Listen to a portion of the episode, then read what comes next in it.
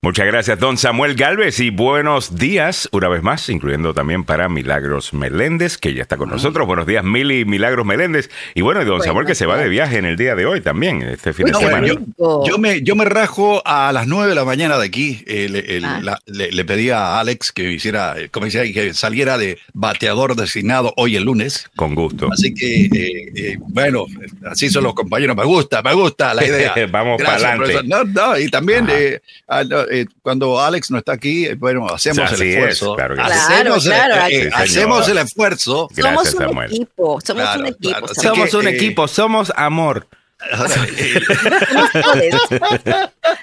Oye, comenzó, comenzó la calentura. Juntos. Oye, comenzó la calentura, damas y caballeros. Mm. Comenzó a, aumentar la temperatura uh, entre los dos, eh, entre aquel y el que tiene el pelo colorado.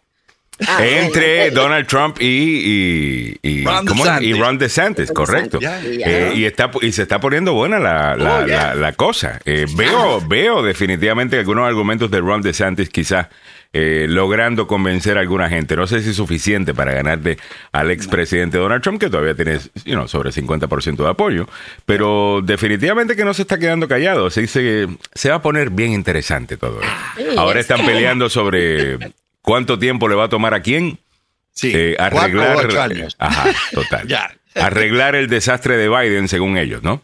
O pelear en contra de lo que ellos llaman el deep state, que es básicamente la super burocracia, eh, ¿no? Eh, y decía Ron DeSantis, que me parece una muy buena línea de ataque, no sé qué, parecen, qué les parece a ustedes. Él dice, mire, cualquier persona que te diga que le va a tomar seis meses pelear en contra del deep state o de la burocracia, eh, pregúntale por qué no lo hizo en cuatro años.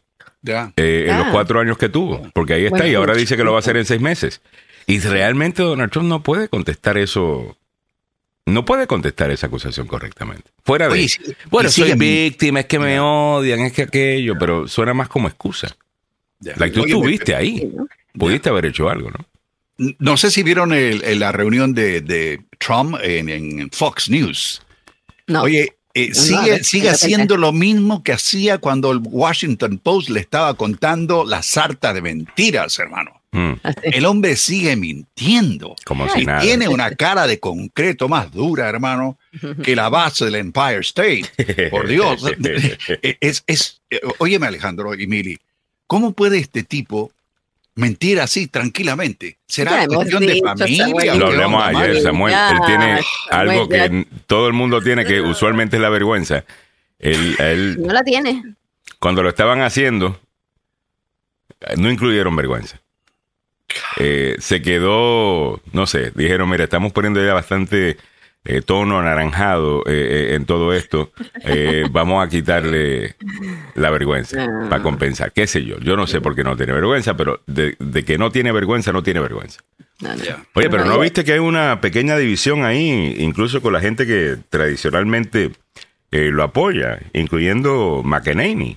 Eh, no, peleó con ella, mano. De Fox peleó con ella ya. Sí, con la, Barbie de la mentira. Con la Barbie de la mentira. Un poco para quienes nos están escuchando de lejos, tal vez, o quienes no saben quién es McKinney. Era la portavoz de Donald Trump. ¿no? En todo, creo que creo, mira, por más que dijera mentiras, porque esa era la, muy esa era la narrativa, esa era, e, esa era parte del gobierno de Biden, pero yo creo que era buena. O sea, esta mujer era buena para transmitir lo que el presidente quería transmitir. Fuera de las mentiras, me hubiera gustado que lo, hiciera sin mentiras. Hay una sola cosa de McEnany que yo me parecía incluso bien innecesario y eh, yo creo que ya era hora. Eh, y era alguien que regresara a la prensa, alguna de las cosas que la prensa hace, eh, eh, con datos, con hechos, o sea, con figuras y decir, espérate, espérate, tú me estás preguntando de esto, creando una narrativa de que X está pasando, cuando y de repente viene y pone la información. Eso yo creo que le quedaba bien. Pero... pero falsa, pues. Pero te decía un montón de mentiras también. Eh, en, la misma conferencia de prensa. Y eso pues no se puede. y ah. otra que era así, o sea, también bien síndica, porque le estaba diciendo las mentiras, pero como, o sea, con con la cara esa de esa sí tiene cara de concreto, pero esa sí tiene cara de Sí. Bueno, bueno, yo, creo que de la mejor amiga de tu novia que no te quiere ver. Eh, y es la que te recibe en la puerta. ¿Qué tú haces aquí, desgraciado? Eh, eh, esa era, que ahora es gobernadora de Arkansas. Ah, ya, no, no, esa es peor todavía. Eh, eh, dura esa mujer. Bueno, muchachos, vamos a comenzar con algunos de, las- de- de los titulares que tenemos para la audiencia. Déjame recordarte. Did President Trump intentionally mislead the American people about the threat of COVID, a pandemic that has now cost the Aquí lives está la of nearly McEnany, ¿eh? 200,000 Le están preguntando sobre... Absolutely not. Um, this president, at a time when you're facing insurmountable challenges, it's important to express confidence. It's inspor- important to express calm. Always play it down. Is playing it down. Is that is that expressing calm? It seems dishonest. It seems Can like you read the rest of the quote? That's how much they put. Ok, era, era- esta era... Y lo, lo más increíble de todo es que se la llevaron a Fox News.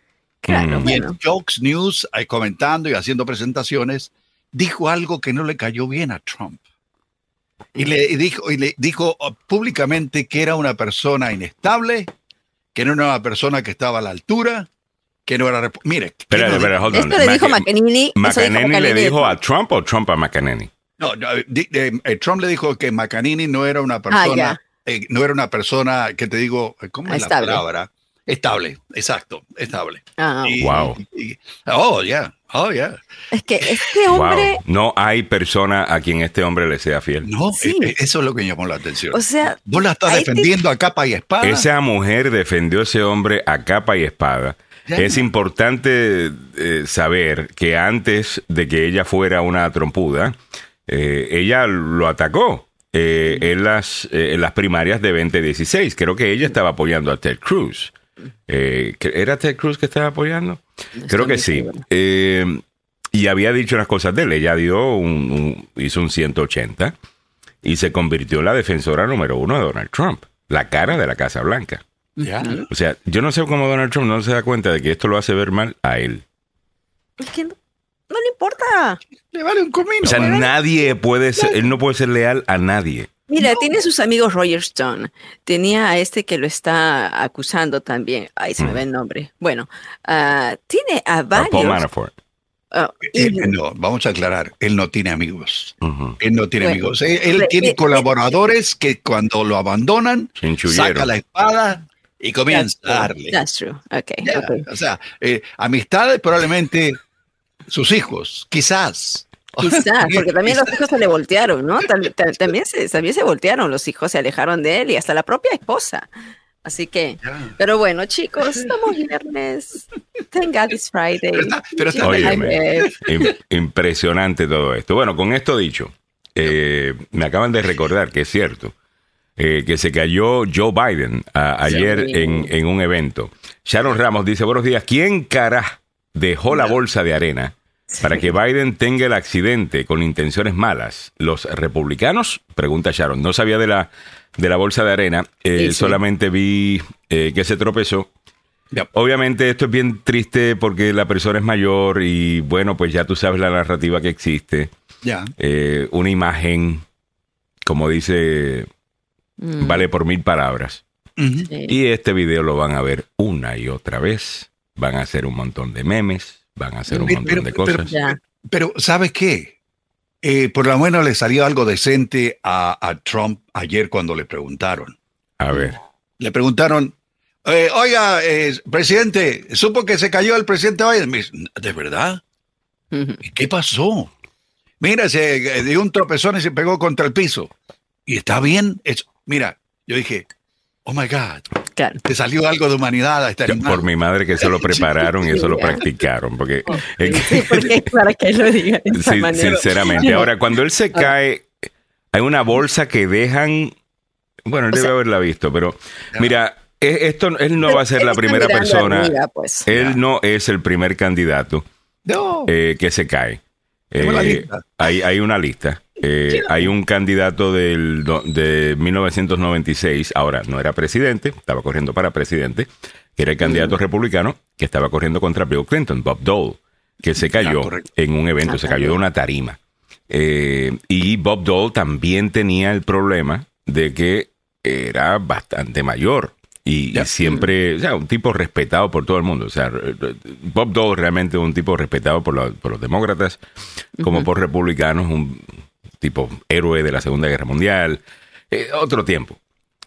pero la gente es como que, nah, usted se merece estar retirado, tranquilo. Eh, y yo creo que ese es el mensaje que le están queriendo decir a Biden. Cuando 70% del país dice nos gustaría que Biden no corriera. Mm. Eso no significa que 70% no va a votar eh, o 70% votaría en contra de Biden. No, hay muchas personas que si tú le pones a Biden y a Trump, van a volver a votar por Biden. Recuerden, esto es una opción binaria. ¿ves? Eh, o este o aquello. Ya. Sí. Entonces ahí es que va, en eso es que está contando Biden, pero que el voto a favor de Biden, mm. eh, si era poquito en 2020, porque siempre fue un voto desde mi punto de vista, en contra de Trump, una vez más será un voto en contra de Trump o en contra de DeSantis, eh, si es que él llega a esa nominación, no pro Biden.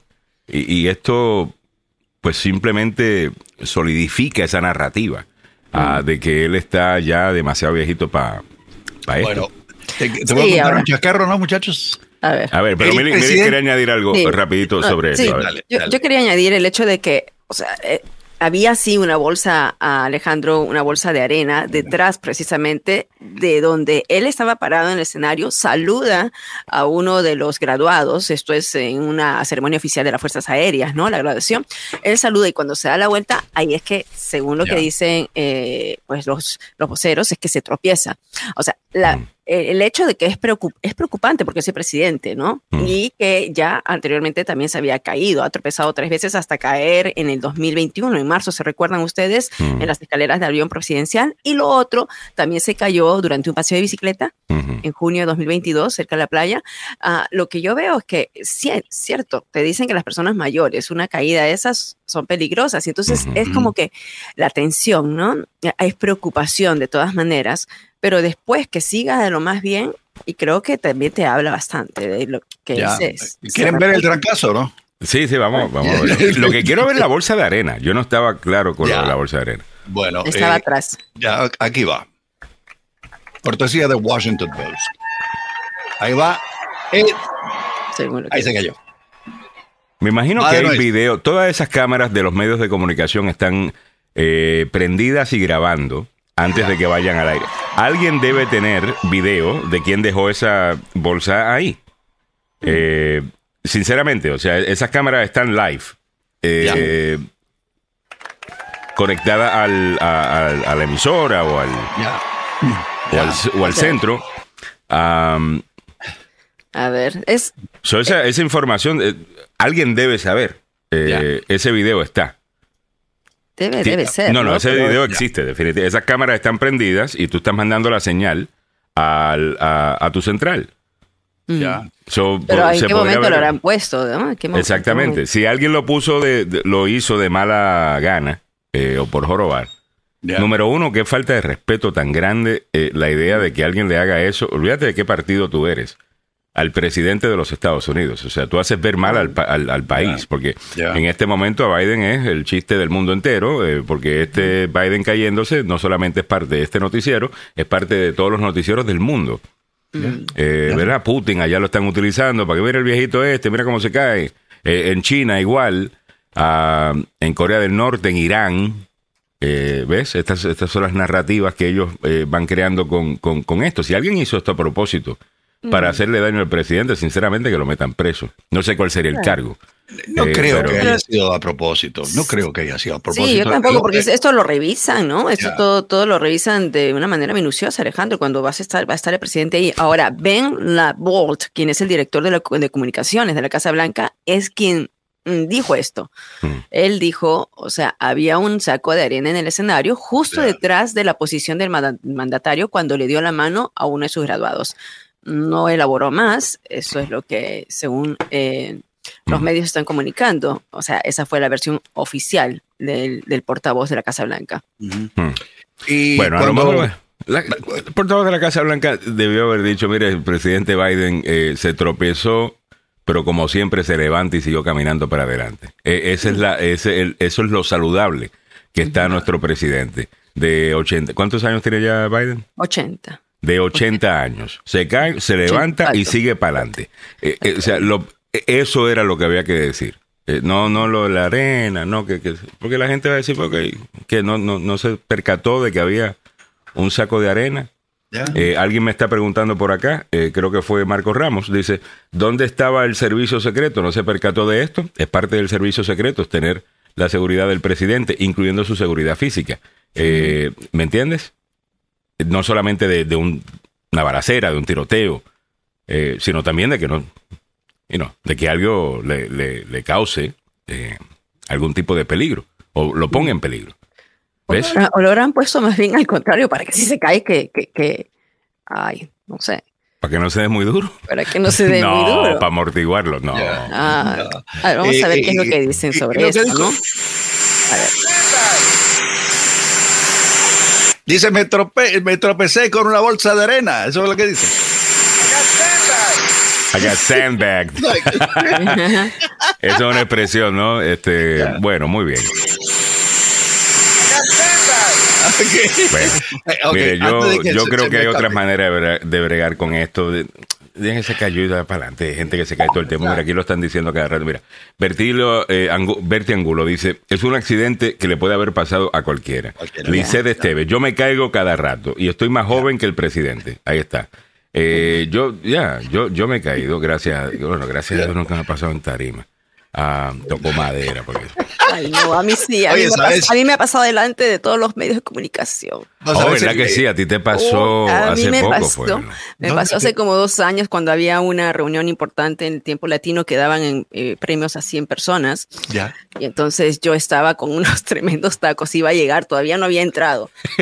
y estaban todos los medios ahí entrevistando afuera porque había una organización que estaba manifestándose en contra de estas premiaciones porque se estaba realizando. Casa de Maryland. Sí, estaba casa de, se, se, estaba realizando en un local de, de Comcast. Mm. ¿No? Y entonces, de Comcast era, bueno, era un no, local, ese local de, PNC, De, gas. Ah, de Washington Gas. De Washington Gas y, y estaban manifestándose. Entonces yo voy caminando y sentía que mis pies se iban doblando, se iban doblando y estaba sola. Cuando mm. estoy delante de las cámaras, me doy un me, me caigo de rodillas, me levanto. Llegó Milly. Yo sigo, yo sigo lo más normal, entro al local, estoy ahí, me siento y luego de la esquina, de una esquina, viene una señora mayorcita mm.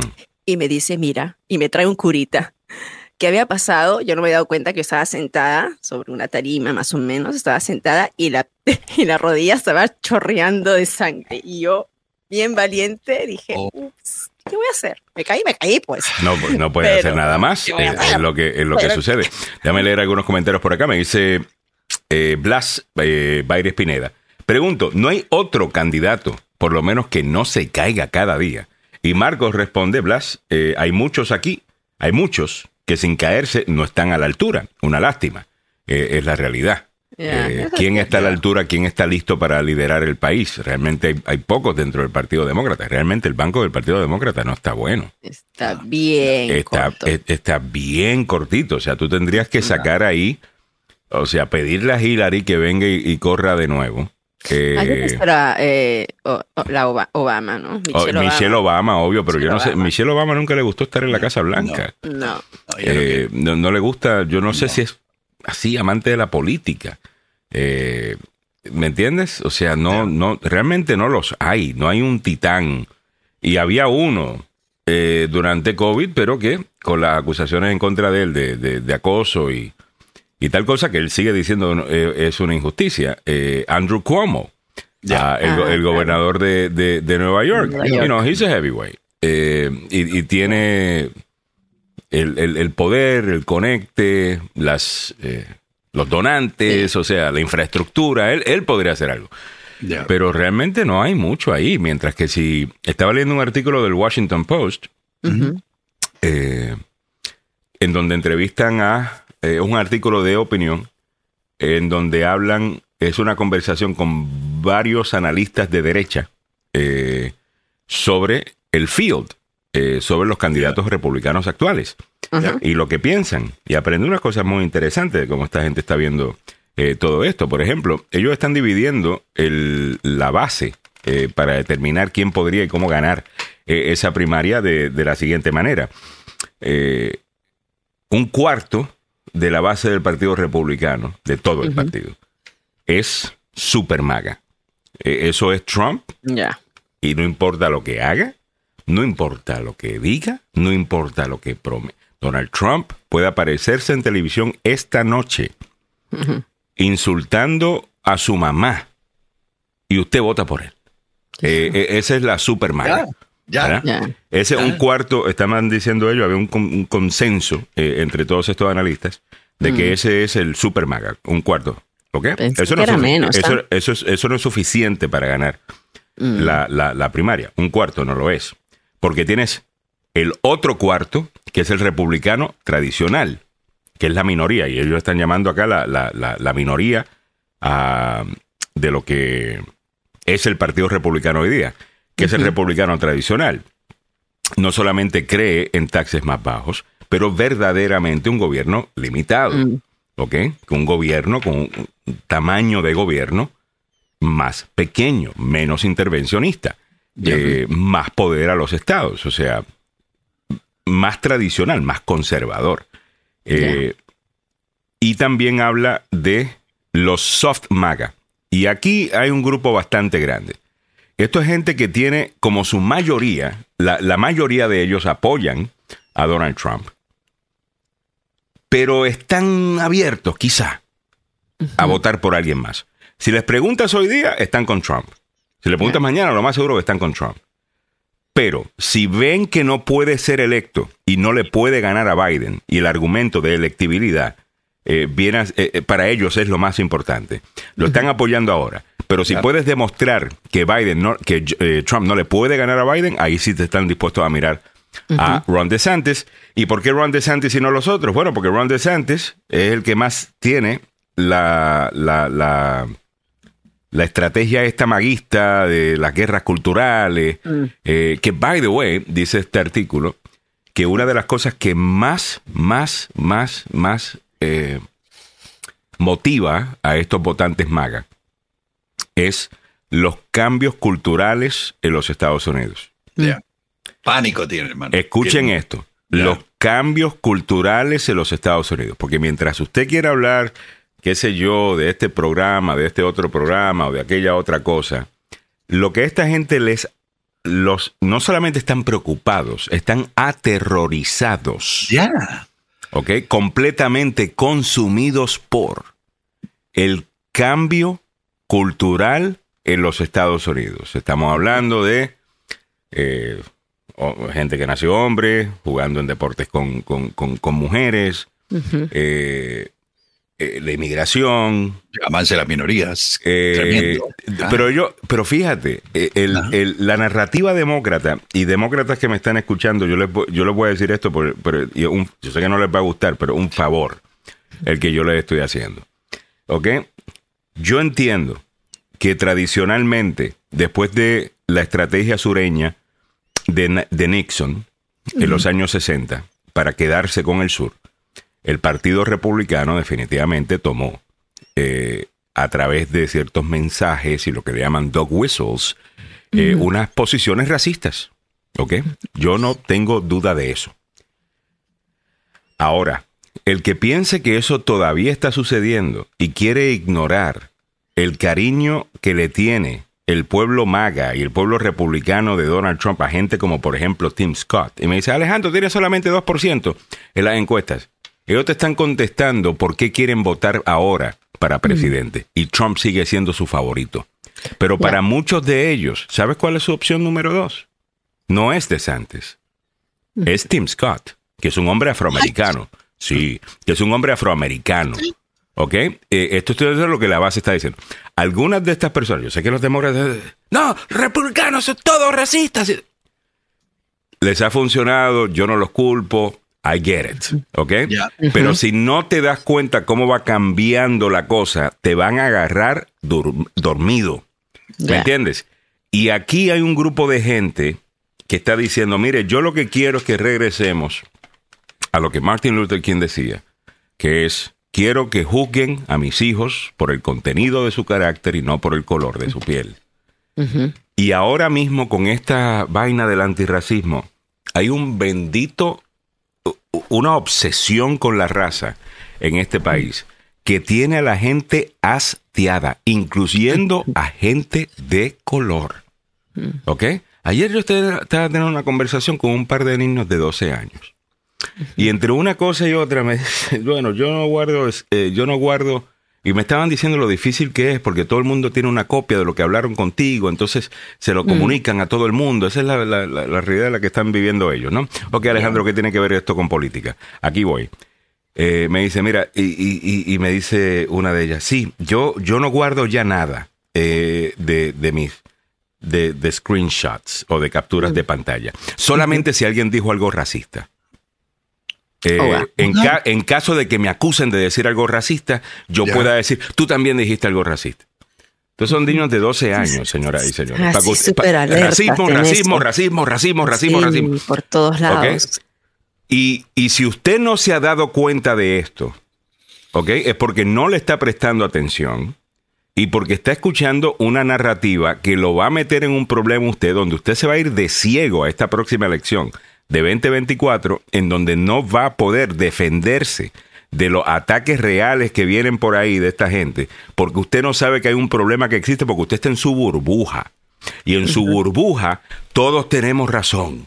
Mm. ¿Ok? Y les estoy diciendo que muchos de estos votantes republicanos no son racistas.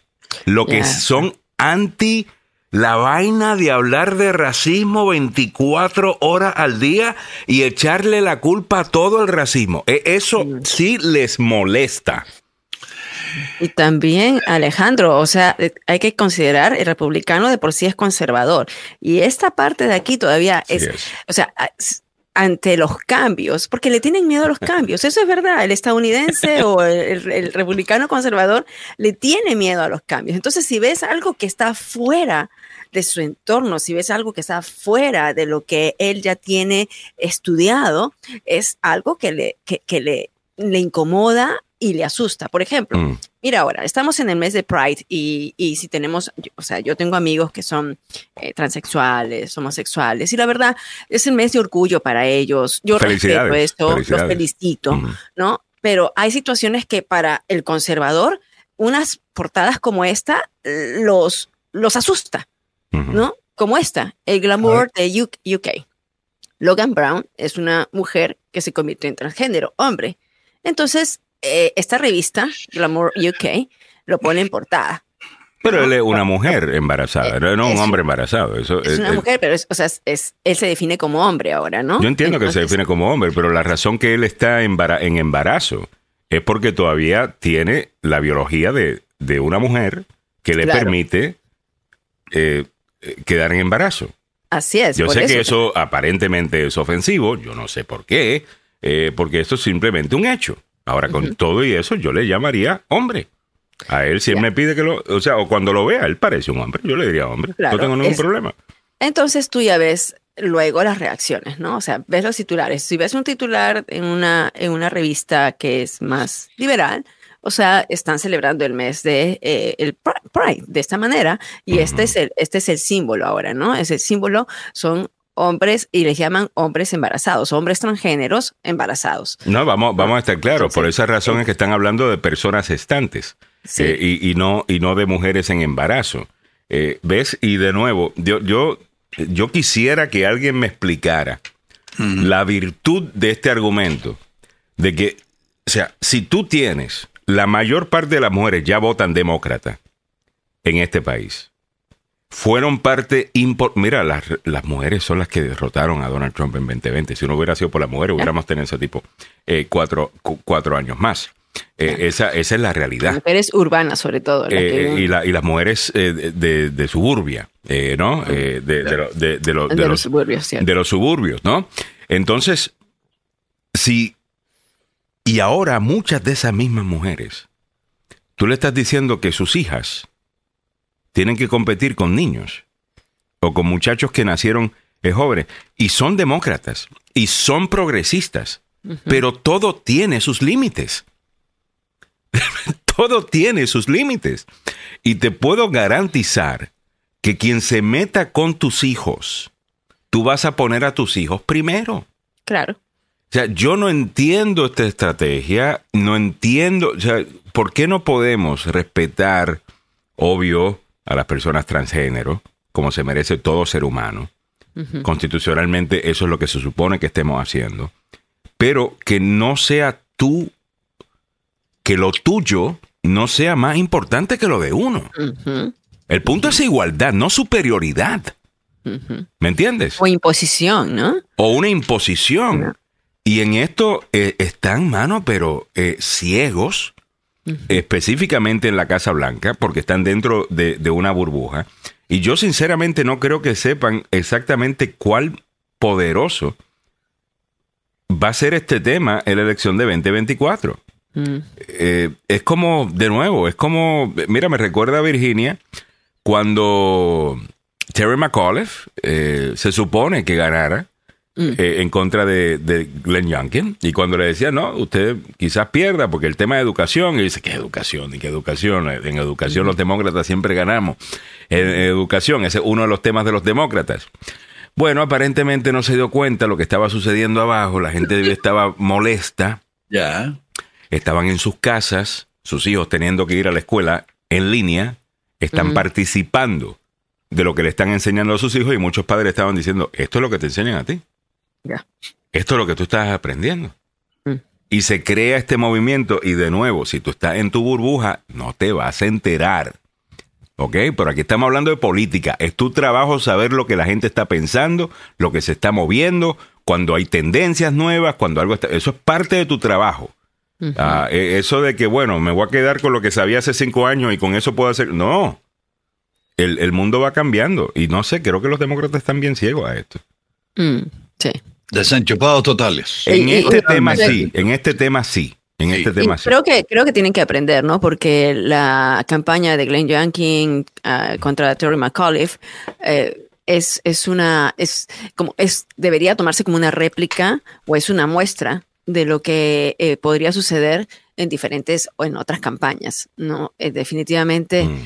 Terry McAuliffe estaba así al borde, o sea, e, era como para que salga nuevamente un demócrata reelecto. Sería le dejaron un buen estado, le dejaron muy bien. Un superávit, le dejaron un superávit de dos mil millones de dólares.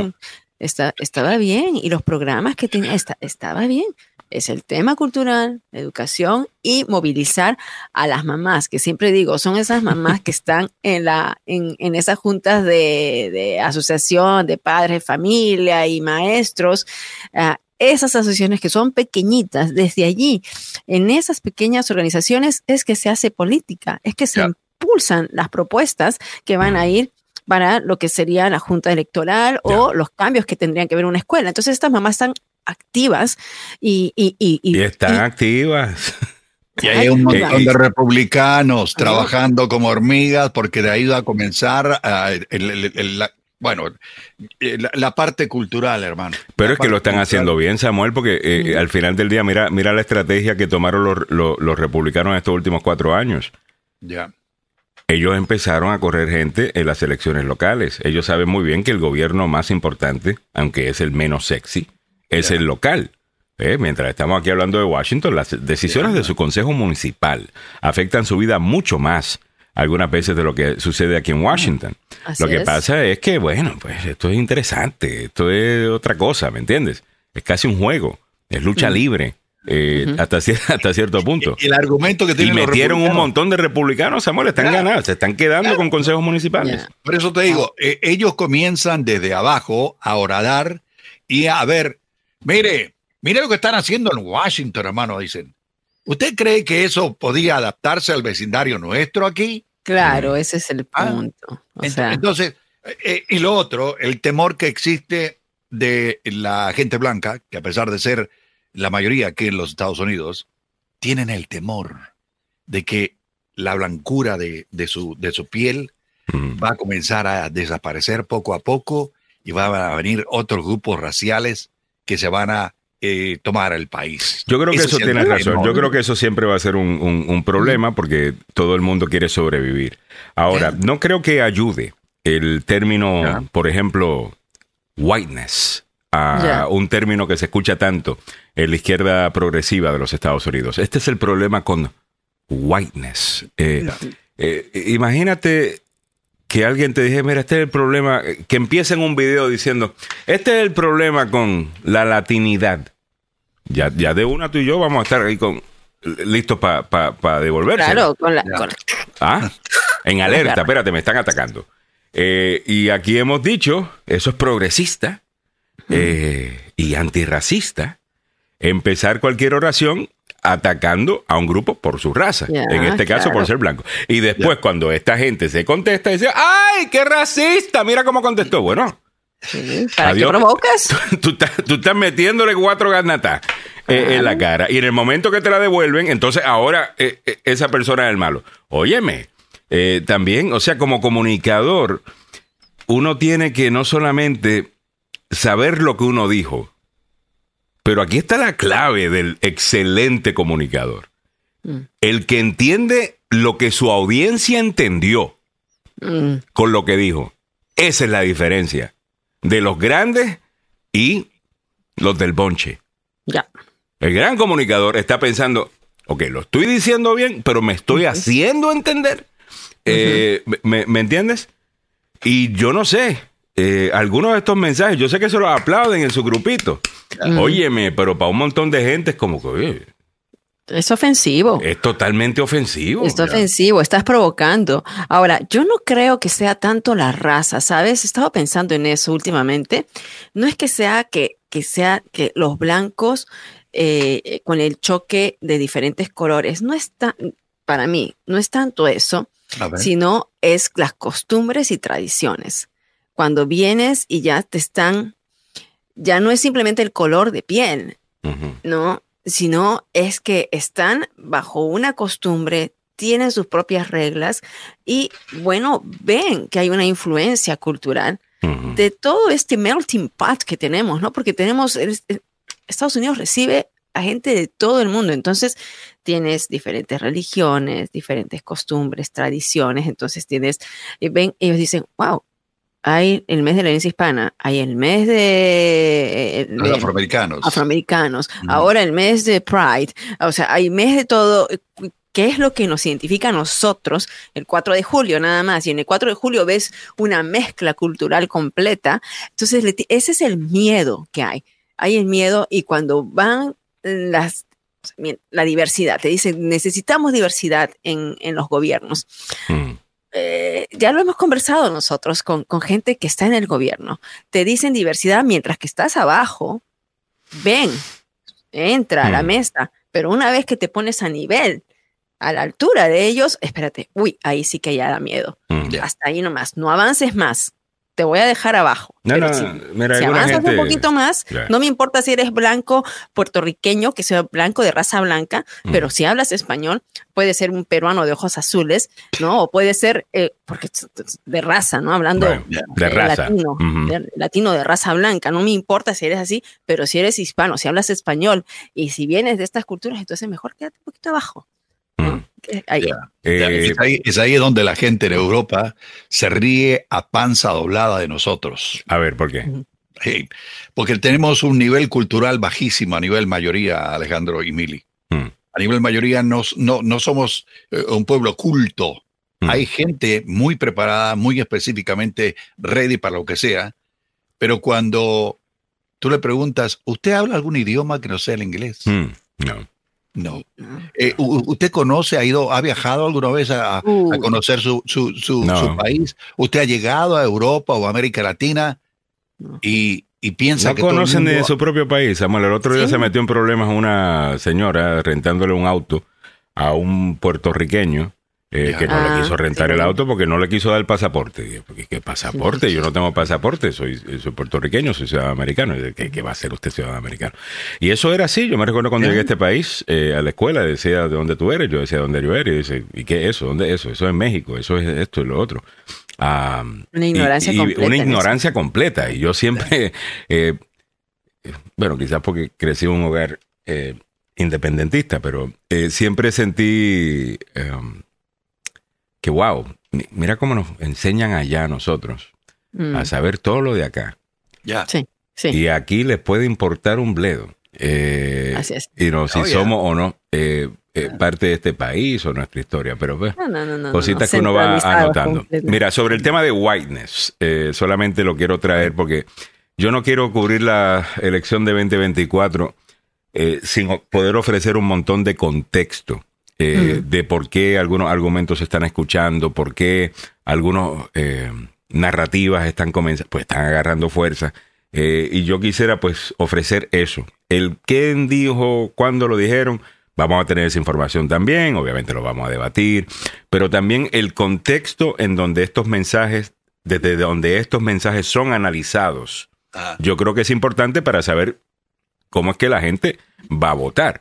Mm. Eh, cuando hablamos de los antirracistas, que son estos que juran ser superhéroes en contra del racismo, que lo que terminan es viendo racismo en absolutamente todo.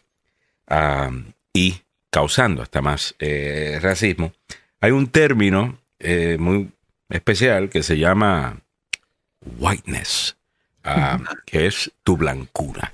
Ya. Mm. Pero no es la de Rinzo, Homo o es eh, no, es otra cosa. Ajá, exactamente. whiteness es el problema eres tú porque tú eres blanco y esta blancura tuya es un problema. Entonces la blancura o el whiteness eh, es esta cosa cultural, como por ejemplo esperar que la gente llegue a tiempo. Eh, eso es parte de una cultura de whiteness. Ah, eh, por Dios. pagar tu renta a tiempo. You know, pagar tus biles, you know, this is whiteness. Ah, nos enseñan estas personas. Y algunos de estos mensajes son tan absolutamente racistas, y yo le voy a llamar racista porque eso es lo que es, ¿ok? Y me dice, no, tú no puedes ser racista si eres una minoría en contra de una mayoría. ¿Quién te dijo, bajo la nueva definición de racismo que ustedes le han dado, no puede existir eso como racismo porque ustedes son tan pilas que le cambian la definición a las cosas para que entre dentro de su narrativa y poder protegerse siempre de cualquier crítica. Y hay gente que no piensa críticamente, que se la cree, que se la cree. Si usted odia a otra raza simplemente por su raza, usted, señor, señora, es un racista. Sea negro, sea eh, asiático, eh, sea lo que usted quiera. ¿Ok? Vamos a escuchar a esta señora racista hablar de whiteness. Ay, sí.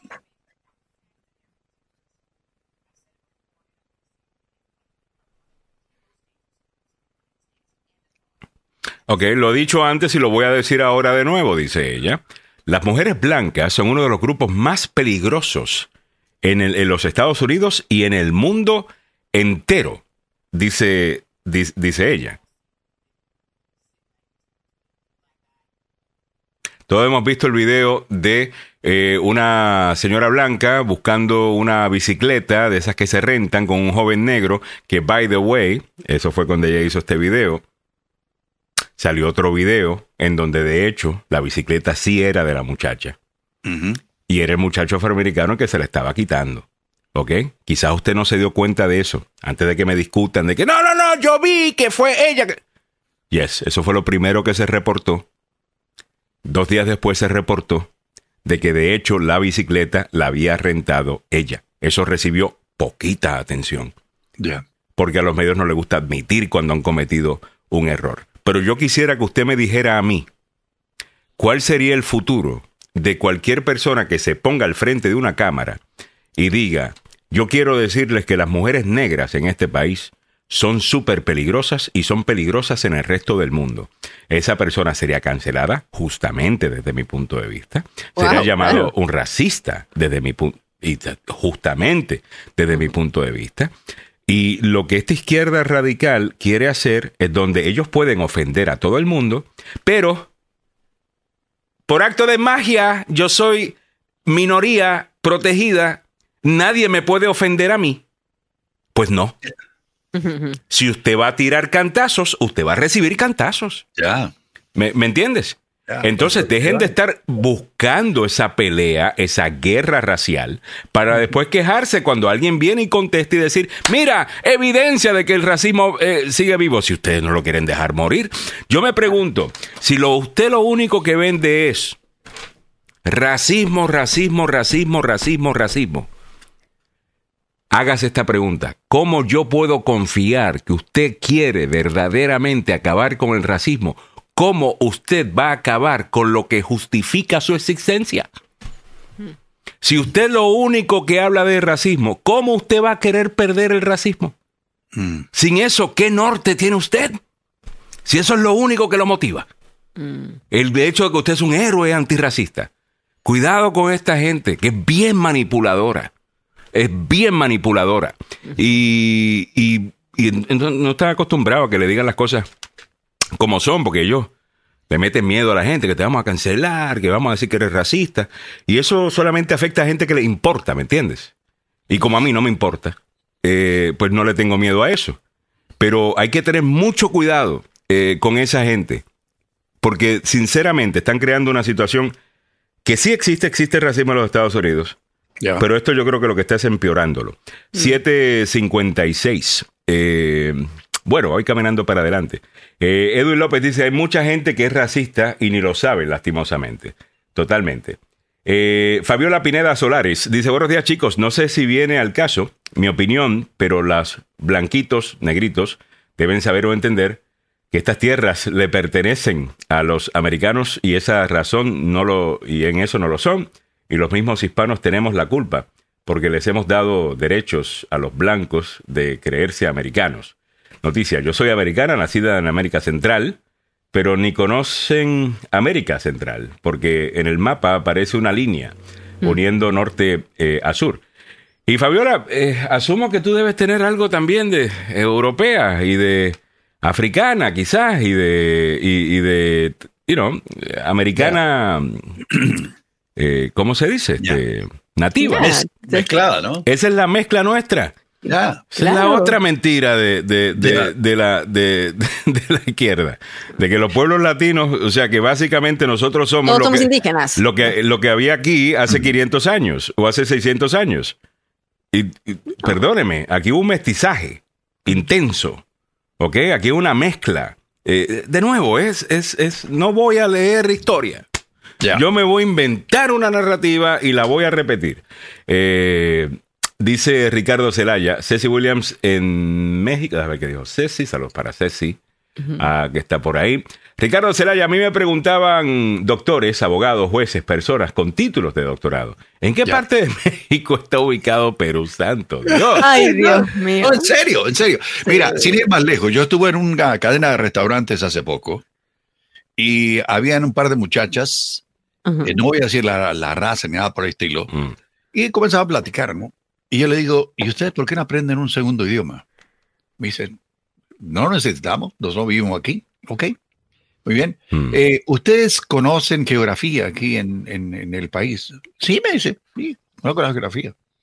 Y le pregunto, oye, ustedes que vienen aquí en Maryland, eh, ¿saben cuál es la capital eh, del estado de Maryland? Me dice, sí, en Baltimore. Mm. Yo digo, ¿what? Baltimore. Ya, Baltimore.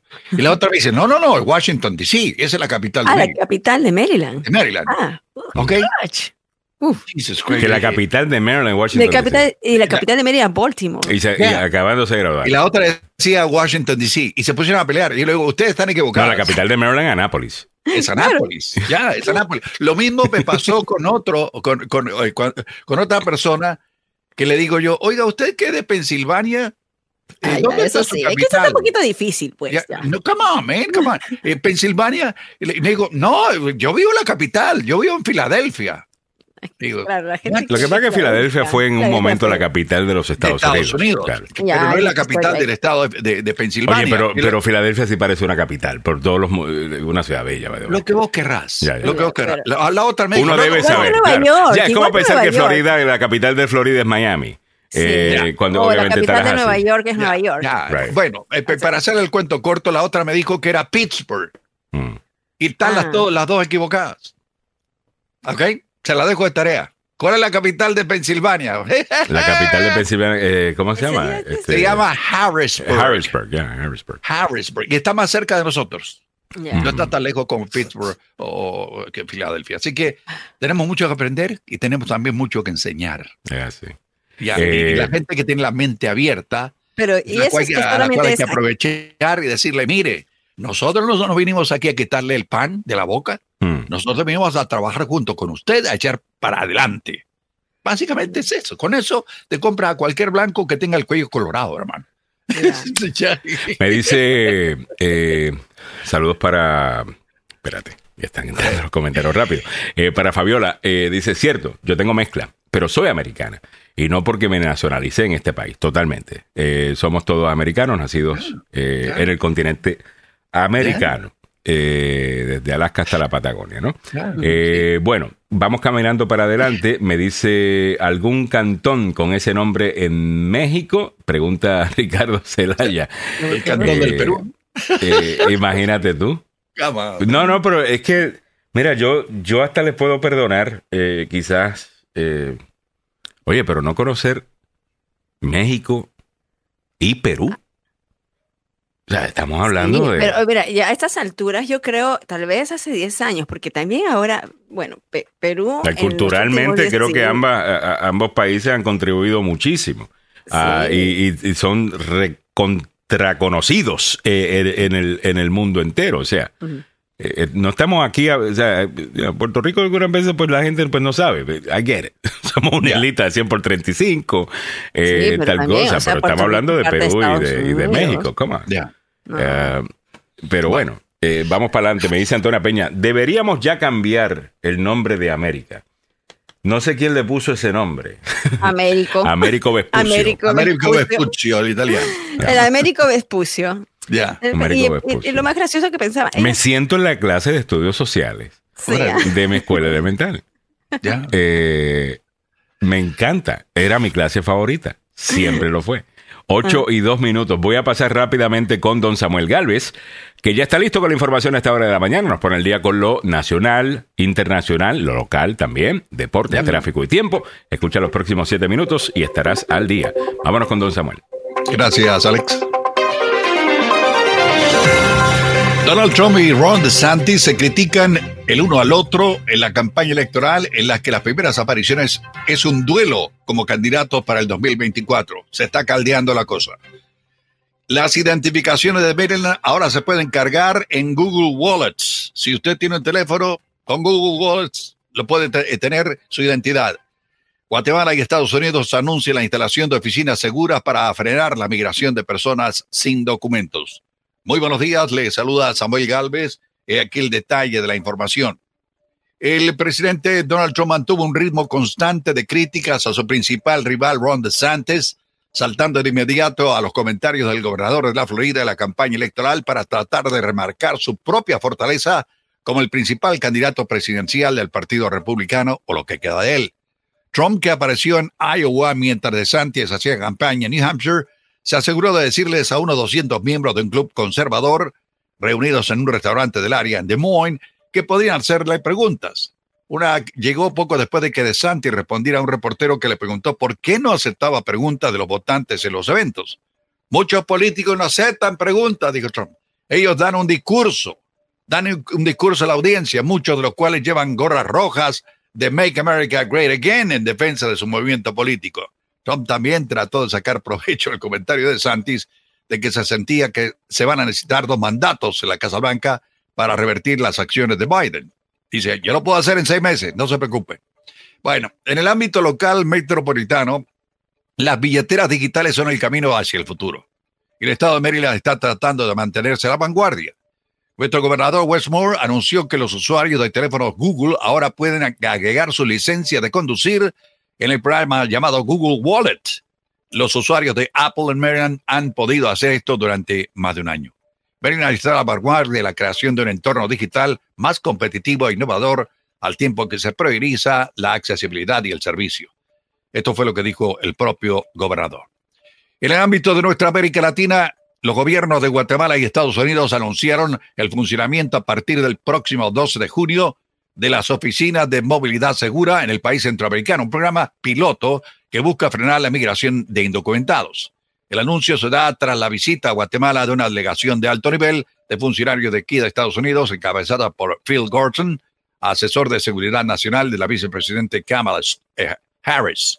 Guatemala y Estados Unidos anuncian este programa integral para migración irregular, incluyendo como primer paso la ejecución de la fase piloto de seis meses de las oficinas de movilidad segura, indica el texto. Así que Guatemala ya tiene una oficina que se va a implementar no ahora, sino en los próximos seis meses. Volvemos al mundo de los deportes y al fútbol, pasión de multitudes, opio del pueblo, damas y caballeros. Y aquí tengo que volver a hablar dónde van a ir a parar los jugadores de la selección argentina. Le decía en la hora anterior que Messi ya no va a estar en el Paris Saint-Germain. Ya es un hecho. Lo debe conocer el propio entrenador, a pesar de lo que digan y lo que se hable.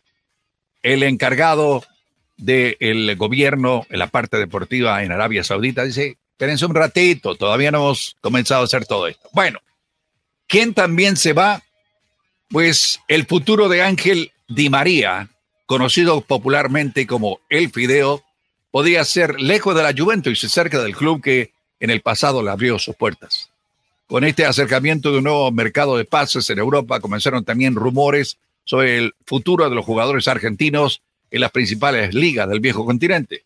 Sin embargo, algunos de los principales campeones del mundo transitan momentos complicados en sus clubes. Uno de ellos es Ángel Di María, que aunque parecía llegar a un buen puerto en la negociación con la Juve, ahora en un clima de incertidumbre, un antiguo club que le abrió las puertas a Europa quiere decirle, véngase con nosotros que es bienvenido.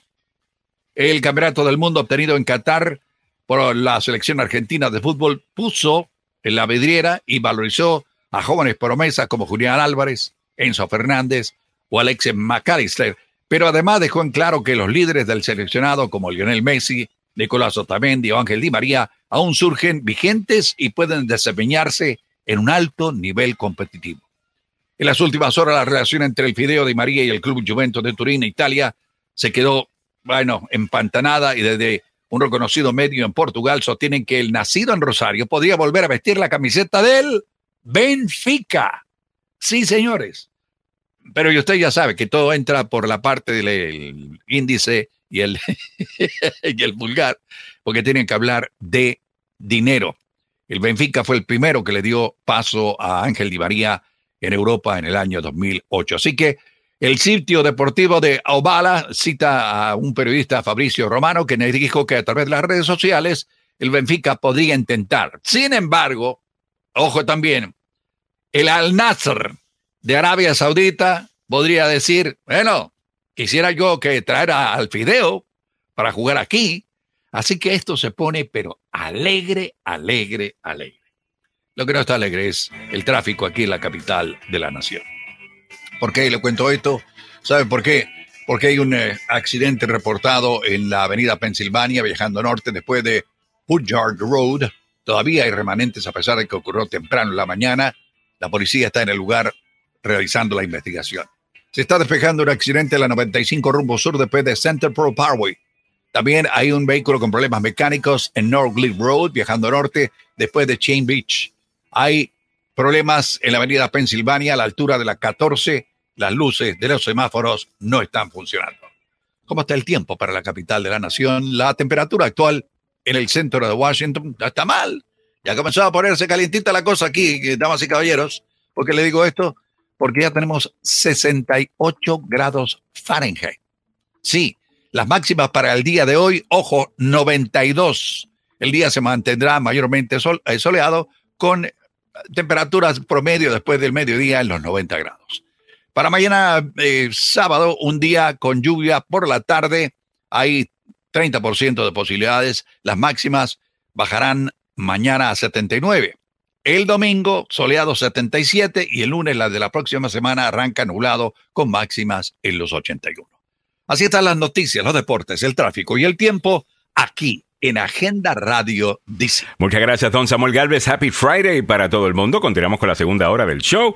Eh, yo me quedo hoy hasta las 10 de la mañana cubriendo a don Samuel, que se va de viajecito. ¿Para dónde es que va, Samuel? ¿Para, para Boston? Ah, no, para Boston. Ahí tengo, eh, tengo un, trío que me está esperando. Lindo, qué lindo. un trío que me está esperando. Me encanta, Samuel. Y, y bueno, y entre ellas está esta esta cosita linda, mira para allá. Eh, eh, que acaba de cumplir seis añitos. Ay, qué linda. Ella es la mayorcita, ¿no? Sí, ella es la mayor. Ella es la mayor. Y eh, pues voy a ver a ella, a, a, Rebeca y a Zoe, que son mis tres nietas. Así que voy a estar un par de. Bueno, voy a estar el lunes fuera oficialmente. así que Alex va a entrar. Ahí viene el bateador designado, damas y caballeros. Muy bien. Muy bien. Bueno, vamos a comenzar con lo que tenemos para ustedes en esta hora. El Senado aprueba proyecto de ley de techo de deuda y lo envía a Biden para que lo promulgue. Eh, o sea que ya, ya quedó. Eh, habían, unas votaciones que estaban tomando, de mayormente le llaman esto messaging bills, en donde, bueno, alguien dice, voy a proponer esta cosa, sabiendo que no va a pasar, pero para poder decirle a sus constituyentes, mira, esto es lo que yo estaba peleando, no pude, tal cosa, pero eh, lo, 11 enmiendas eran. Eran 11, enmiendas, ok. bueno, pues ya eso quedó planchado. Ahora Biden lo va a firmar y como habíamos dicho, lo más seguro que esto es lo que iba a pasar y pasó. Así que Magnífico. Óigame, eh, algo un comentario adicional. comentario adicional. Aquí aparece la figura política de Joe Biden como el hombre que arregla todos los problemas y margina a los extremos. Estadista. Hay que decirlo. Eh, aunque muchos lo critican, eh, este, este, este, es un cascarito. El viejito es efectivo. No, es muy efectivo. Y unió a los dos partidos en la, Cámara de Representantes una votación excepcional, en el Senado también, así que creo que eh, va en buen camino la política que yo critiqué agriamente a, Biden. De acercamiento al Partido Republicano o a lo que queda de él. Así que enhorabuena para... para esa muerte me había ido demasiado, demasiado extremo tú. O sea, la, realidad del caso es que tú sabes que esta es la manera que se supone que se hagan las cosas. Eh, o sea, y aquí yo creo, Samuel, a tu punto, creo que es muy buen punto. Deberían incluso, eh, ya que estamos en campaña 2024, eh, cortar ese anuncio de una. Eh, una vez más, nuestro presidente Joe Biden, con su experiencia, salva al país. De, lo primero lo hizo con COVID, ahora lo hizo con la economía. Pongan los trabajos creados y el techo de la deuda. Métanle. Este es el momento, el ciclo noticioso está a su favor, métale mano. Qué pena que el ciclo noticioso fue interrumpido por la caída de Biden, el tropiezo este ayer. Pero, ¿qué se vamos a hacer? ¿Me entiendes? Así es la vida. Ah, pero que le meta. El bipartidismo también, o sea, porque mira que los representantes votaron 314, ¿eh? O 314 contra 117. Eh, y ahora este de acá, el voto del Senado fue 63 a favor contra 36. Creo que tiene otro excelente punto eh, de que venda bipartidismo también, porque yo mm. entiendo que muchos estamos metidos en, nuestras esquinas, ¿no? estamos en temporada de primarias y uno quiere escuchar lo que va para la base. Eh, pero la realidad del caso es quien va a escoger al próximo presidente en la elección general es la base de su partido, independientes y algunos que tú les robes al otro lado. Eso es. ¿Ok? Eso es quien va a ganar. Eh, y, para, y a esa gente en particular, lo de bipartidismo que menciona Mili es atractivo. Eh, lo que menciona Samuel, de que mira, este es el hombre que tiene 50 años aquí en Washington, eh, sabe cómo funciona este pueblo y mira, ahí, eh, tres días antes de la, del límite, eh, lo logró. Es más, yo añadiría hasta, añadiría hasta eso. Ah, hasta con tres días de, de, sobra se los di. Para que Esos son los problemas que nos pegan a nosotros allá en América Latina, hacer todo a última hora, hermano. Sí, señor. Sí, señor. sí, señor. Pero bueno, bien por Biden. Y yo creo que tienes. Pero, ¿tú escuchaste la Casa Blanca ya salir con ese mensaje, Samuel? No, no. No, no, yo, me, imagino, yo me imagino que me molesta. Eh, la Casa Blanca estaba preocupada en, como decir, en cubrir la nota de la caída. Ya, eh, básicamente lo que va a hacer eh, Biden va a emitir un mensaje al país. No sé si va a ser esta noche a las 7, no, mm. tengo claro todavía. Voy a, voy a ver el sketch que tiene el presidente Biden. pero creo que escuché que iba a dar un mensaje a la nación no solo de lo que ocurrió en ambas cámaras del Congreso aquí en Washington, sino lo que se ha hecho hasta ahora y los números que se van a dar en el transcurso de esta mañana en relación con el desempleo.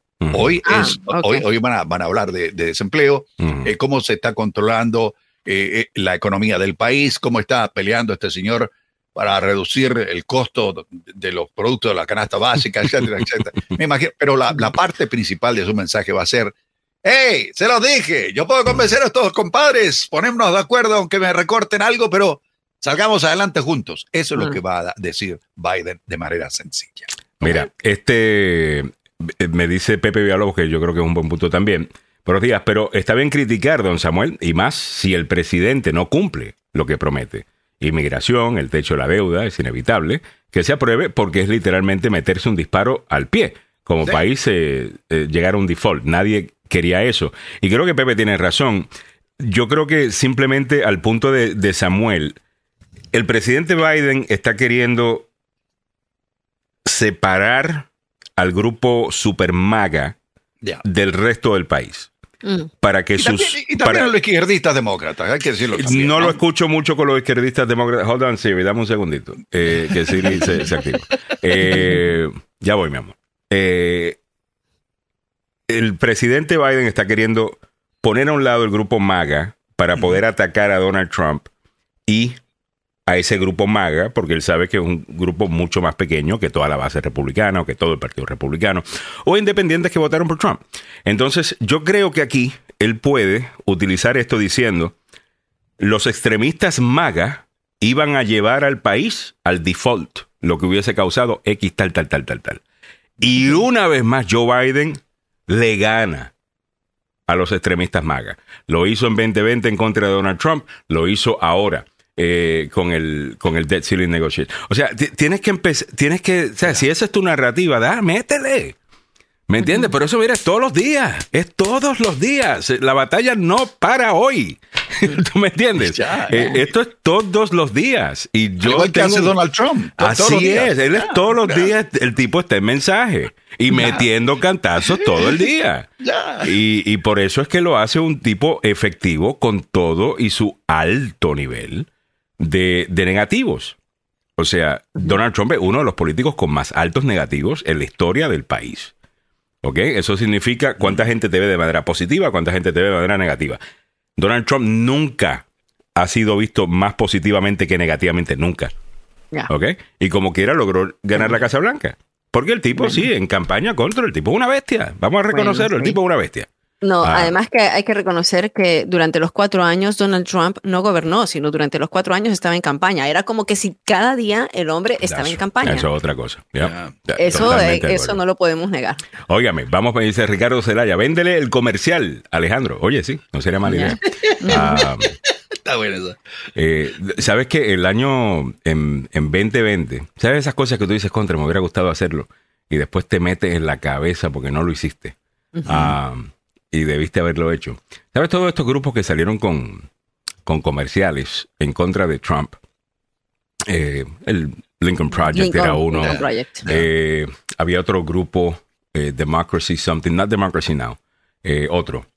Había uno de veteranos en contra de Trump. Y, y cada uno estaban cortando diferentes anuncios y mensajes y lo estaban publicando en social media. Y, y yo sé que yo tenía uno dentro de mí que hubiera roto Sí. bien. Y, y- y- y no sé por qué no lo hice. Este año lo quiero hacer. Este próximo año lo quiero hacer. Ah, la Ah, verdad que eso no lo puede financiar nadie. Ya. Ya. Pero, pero Tiene que Lincoln Project cosa sigue. de, de agenda. Óyeme, el Lincoln Project sigue activo, te cuento, ¿ah? Oye, Y- Sí. sí, sigue activo y, y, y- y ¿qué te digo? Eh, eh, para muestra un botón, eh, damas y caballeros. American economy was coming back. Record job growth, new factories breaking ground, American manufacturing finally coming home from overseas, rebuilding roads and bridges for the first time in decades. After COVID, we were getting back to work. Now, Republican economic terrorists want to end it by holding America hostage over the debt ceiling, to plunge America into a depression that will cost you your job. Ok, eso fue lo de el, ah, de la- el- lo del Lincoln Project. ese es el Lincoln momento. Project. Pre- sí, el Lincoln Project. ¿Viste, que, Previo viste lo bien que pelean los republicanos? eh? Porque el Lincoln Ya. Project es un grupo republicano anti-Trump. Ya. ¿eh? ¿Viste que y- bien le meten a, eh, a- Oh, al- al, al Sí, tema? ya. es- Oh, ya.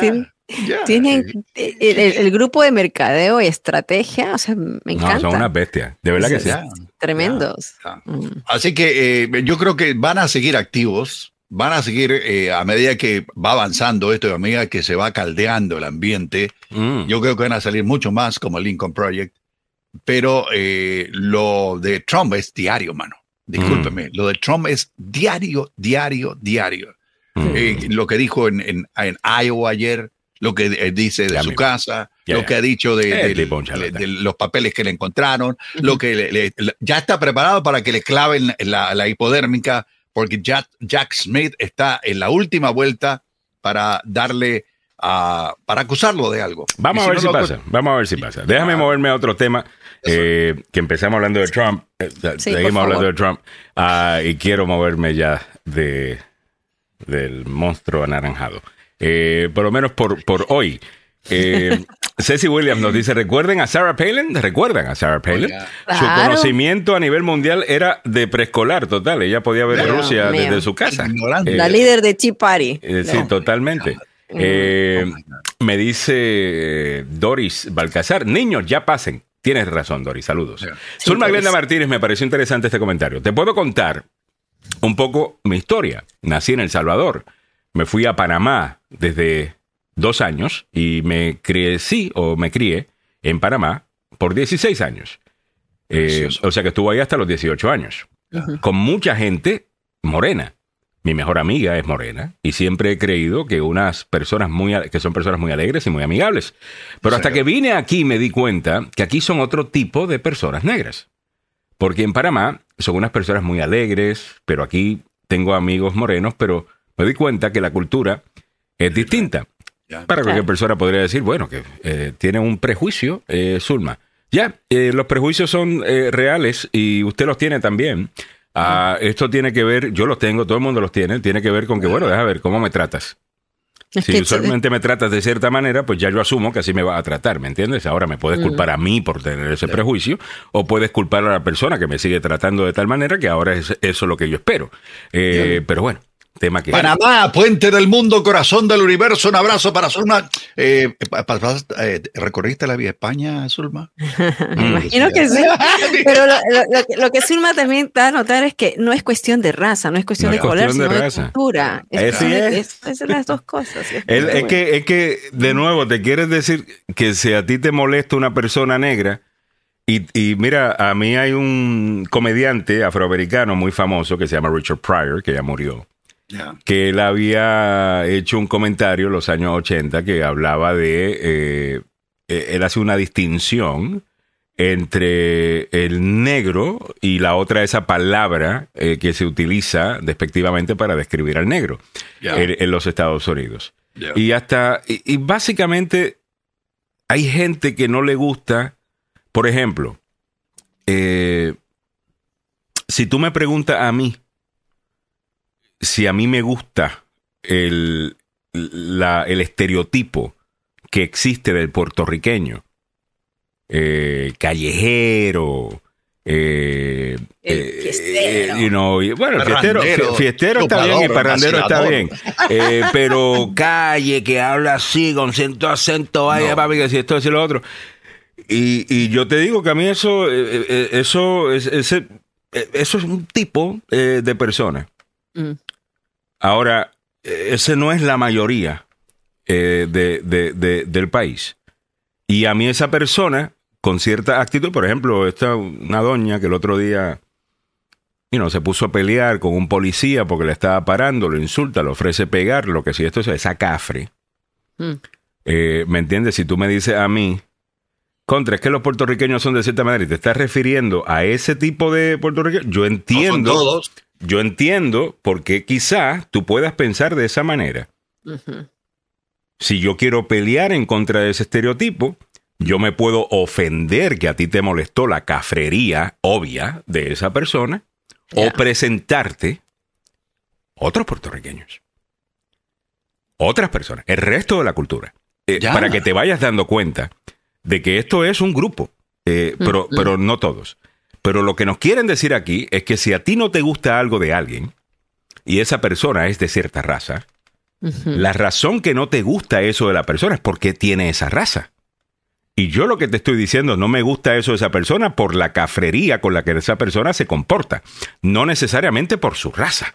Ya. ¿Me entiendes? Y hay gente de la misma raza, de esa cafre, que dice, a mí tampoco me cae bien ella. ¿Me, entiendes? Por la- o sea,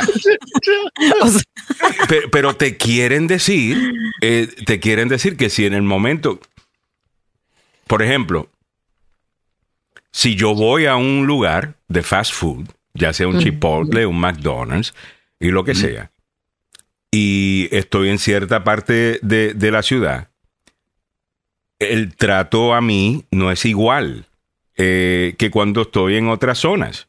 Eso es cierto. Oh, Ahora, si usted quieren llamarle a eso racismo, eh, Yeah. go ahead, eh, si, si- si ustedes quieren.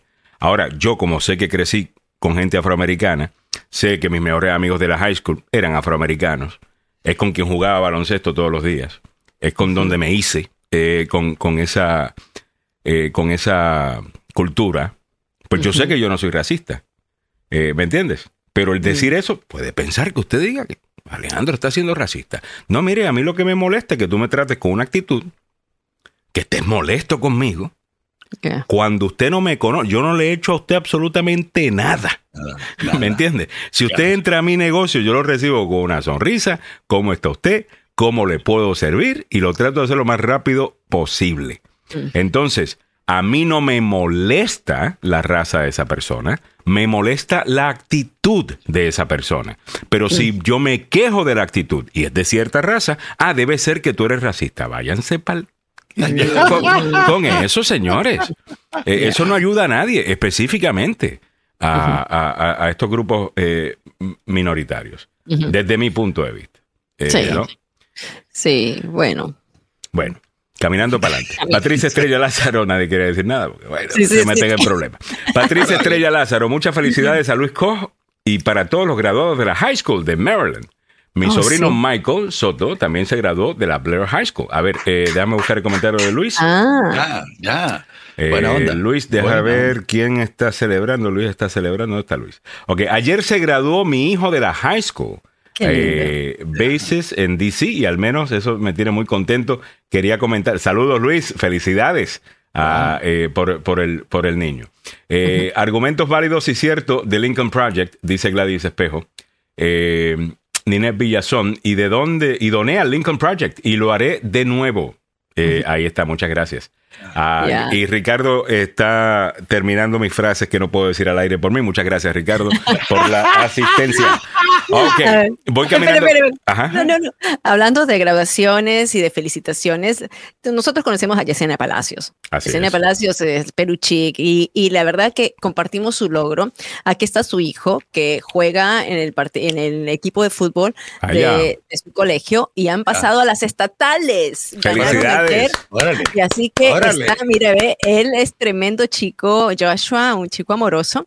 Ahí está Yesenia con Joshua y se está graduando la próxima semana. Así que felicitaciones para mi, nuestra querida onda. Yesenia. Y sabes qué, hay que celebrar estos logros porque no solamente, chamacos, o sea, no hay que destacar nada más que, que si los chicos están eh, robando, los chicos están ah, haciendo algo, los jóvenes los tildan como los revoltosos. También hay jóvenes que están dando de lo suyo.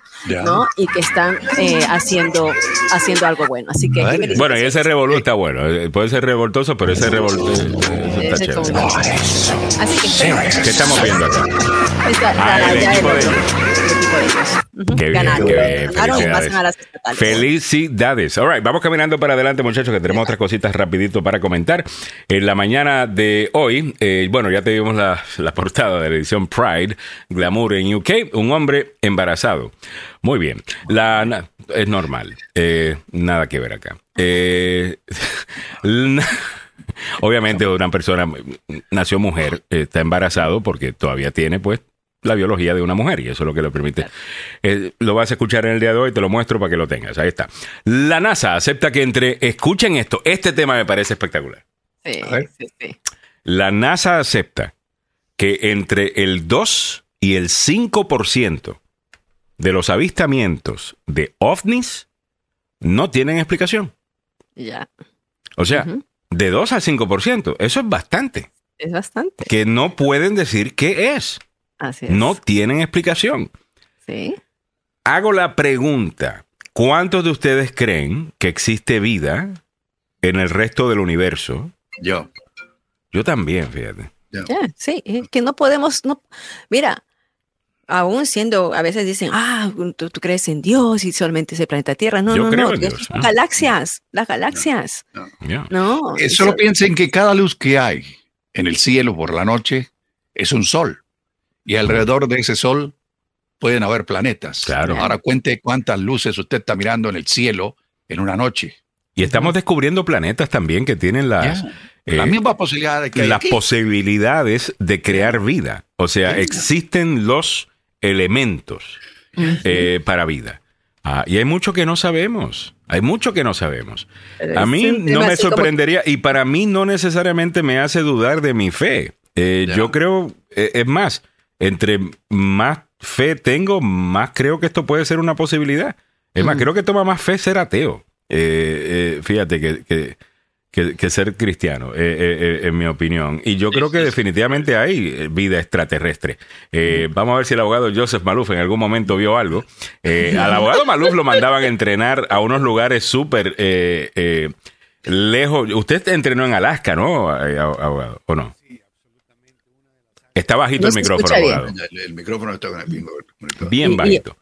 Y, y lo vemos atrás con, con unos banderines. Esos banderines quiero saber. Eh, happy este, birthday. ¿Cuándo fue la, birthday. eh, la- Espérate, hay un birthday en el día de hoy. ¿De quién? Bueno, esa es la oficina del abogado Maluf, asumo que es de su... No. Está sin, está sin, está en mute, Yep. abogado. Yep. Ahora sí. Ahí está, está bien bajito. Eh, abogado, déjame ver si yo puedo hacer algo desde mi lado. No, no, el- el- la conexión del, del- del, eh, micrófono atrás puede ser. Estamos hablando. A ver, a ver si está Carlos Salvado con el micrófono listo y preparado, eh, que también acabe. Eso es, espérate, el equipo entero está aquí. All right, good morning. Bueno, entraron en momento adecuado. Estamos hablando de... Uno, dos, uno, Ahí uno. está. Ahora sí. eh, Fueron los, nice. los extraterrestres que quieren ver, ahí. Absolutamente. Saben que no puedo hablar, saben que sé mucho, saben que yo sé que la verdad está ahí afuera. Abogado, cuando usted entrenó en estos lugares súper remotos, en donde obviamente se puede ver mucho, me- eh, se ven cosas extrañas, dicen, eh, Oh, en sí. muchos de estos lugares, eh, porque supuestamente, pues, quienes estén operando estos ovnis saben que hay menos gente allí, entonces allí es que hacen lo, eh, lo suyo, esas son las teorías, ¿no? Que yo escucho. Eh, ¿Alguna vez vio algo raro? Clasificado, Alejandro, no, puedo, no podemos hablar que mandarlo a de Trump. cosas Si clasificadas. te cuento, te tengo Sorry. que matar, dice el abogado Joseph Malou. Exacto, y todos los, y la audiencia va a hacer muy mucho, mucho trabajo. Ay, Carlos. Carlos. Abogado Carlos Salvador, ¿qué piensa usted de los extraterrestres? Estamos hablando de que de 2 al 5%, eh, NASA dice que de 2 a 5% de los avistamientos, o sea, las veces que han visto un ovni o se ha reportado uno, que no tienen explicación. Eh, algunos, la mayoría sí tiene explicación, de 2 a 5% pero- no tiene. Específicamente de 800 que están revisando. De 800 avistamientos, este 2 o 5% no tienen explicación. Ok. Yo lo creo, man. I, I believe in aliens. You know? Yo también. Ay, yo hijos también. que tengo acá me, me dan pruebas todos los días. No pueden ser de este planeta. No, son de- Pero no pueden ser de acá. pon- ¿por qué no lo vemos del mismo punto de vista en donde nosotros como unas como seres humanos estamos desarrollados en el planeta en este momento? ¿Qué estamos haciendo? Estamos tratando de salir del planeta para visitar afuera, buscar otros mundos. Si eso es lo que ellos están haciendo, pero ellos nos llevan uno o dos millones de años de ventaja, Ujú. entonces el equipo de ellos va a ser más avanzado y ellos van a poder viajar eh, entre diferentes galaxias. Y ese es el problema más grande, que el ser humano no puede viajar muy rápido sin que nos desarme, eh, mo- la- molecularmente nos des- des- destruimos, nos convertimos en un milkshake. Eh, entonces, por eso es que no, no podemos viajar muy lejos y nos vamos a morir antes de llegar. Entonces, eh, son pasos que obviamente nuevos, otros mundos que tal vez tienen más años en esto. ¿Y, y ya qué de han estos resuelto. huecos eh, eh, o estos eh, pasajes o eh, portales eh, que supuestamente pueden existir en donde. Existen. en donde La pregunta básicamente es si- brinques de un lado a otro? Eh, Y eso es la única manera de viajar de una galaxia a otra, a niveles, ¿me entiendes? De ah, el universo. es Esto tan para grande. mí es, fasci- es- tan Sí. fascinante, porque es como que en el mundo ya sabemos casi todo. Eh, no tenemos ahora maneras de ver al mundo entero a través de imágenes con satélites y el resto. Hay poco que descubrir acá, digo yo, menos lo que está debajo del agua quizás. Pero en el universo, abogado, eh, es que es tanto lo que yo me imagino podemos aprender de aquí a mil años, dos mil años. que, que Exacto. Usted nunca o sea, piensa en estamos? O sea, tratando ¿cómo de salir. la, la sociedad entonces. Y lo, y lo más interesante, lo que dijo el mismo capitán del Star Trek, Captain Kirk, cuando, cuando fue y miró afuera el mundo, lo que él vio, y vino, vino triste, te voy a decir, de que él ve que somos una bolita pequeña en el universo gigantesco Ya. y frágiles. Ve todo bien. Somos frágiles y somos un pedacito nada más de un universo. Y me parece que si Dios nos creó aquí, Mm. ¿Por qué no crea? ¿Para qué hacer el resto del universo? Yo Para tengo- entretenernos. yo ¿Cómo me va a entretener en mi universo si no puedo viajar? Yo he tenido una teoría con eso, que a lo mejor es un disparate, pero la voy a decir igual.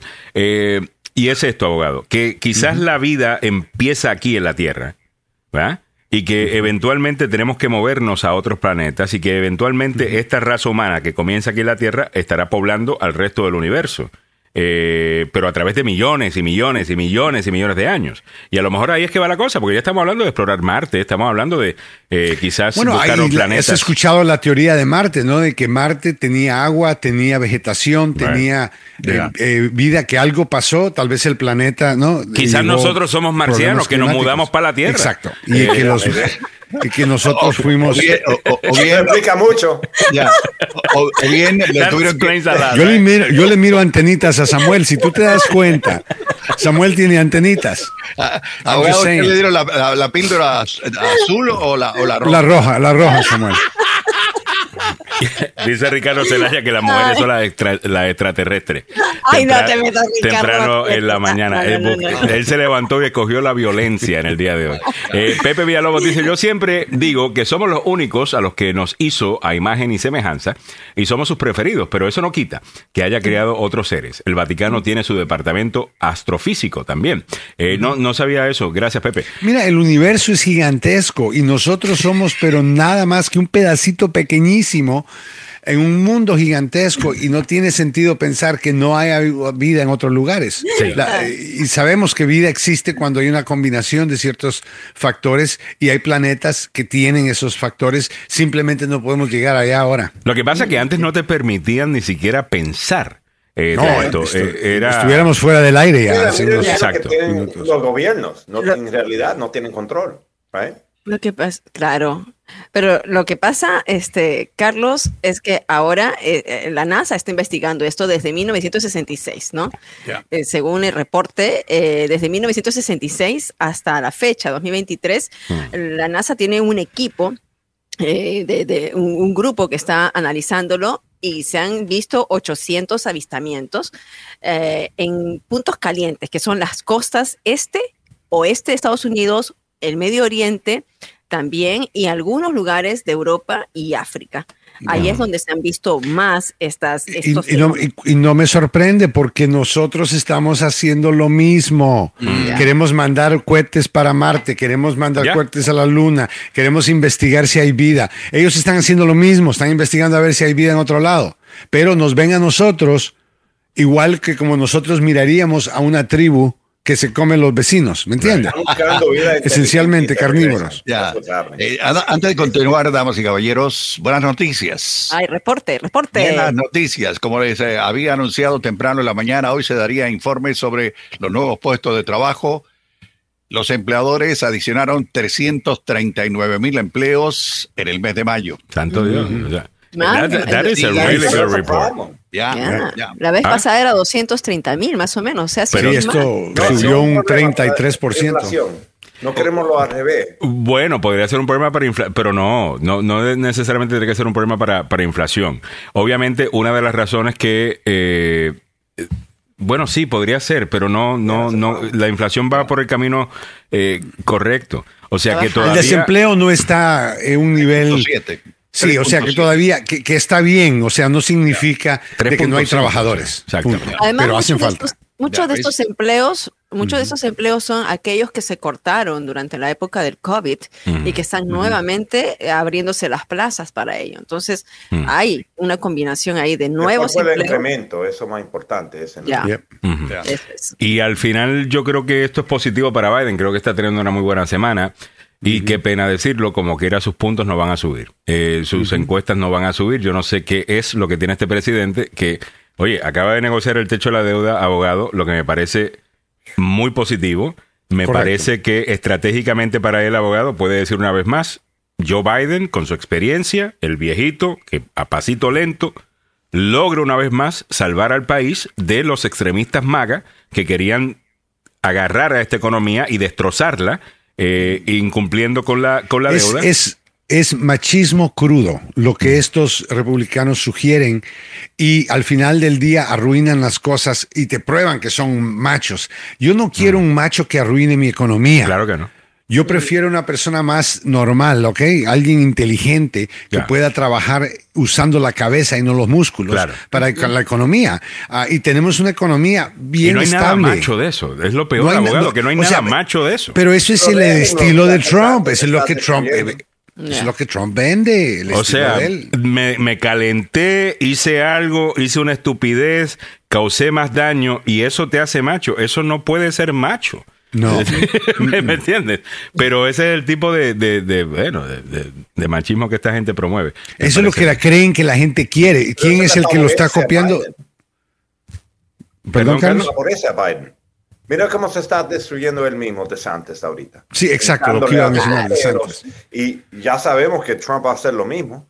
Así que déjenlo. Eh, Biden puede DeSantis- estar en ese mismo nivel y vamos repetir lo que había pasado la última vez. DeSantis le dijo ayer a un reportero si era ciego. Le preguntó si era ciego o qué.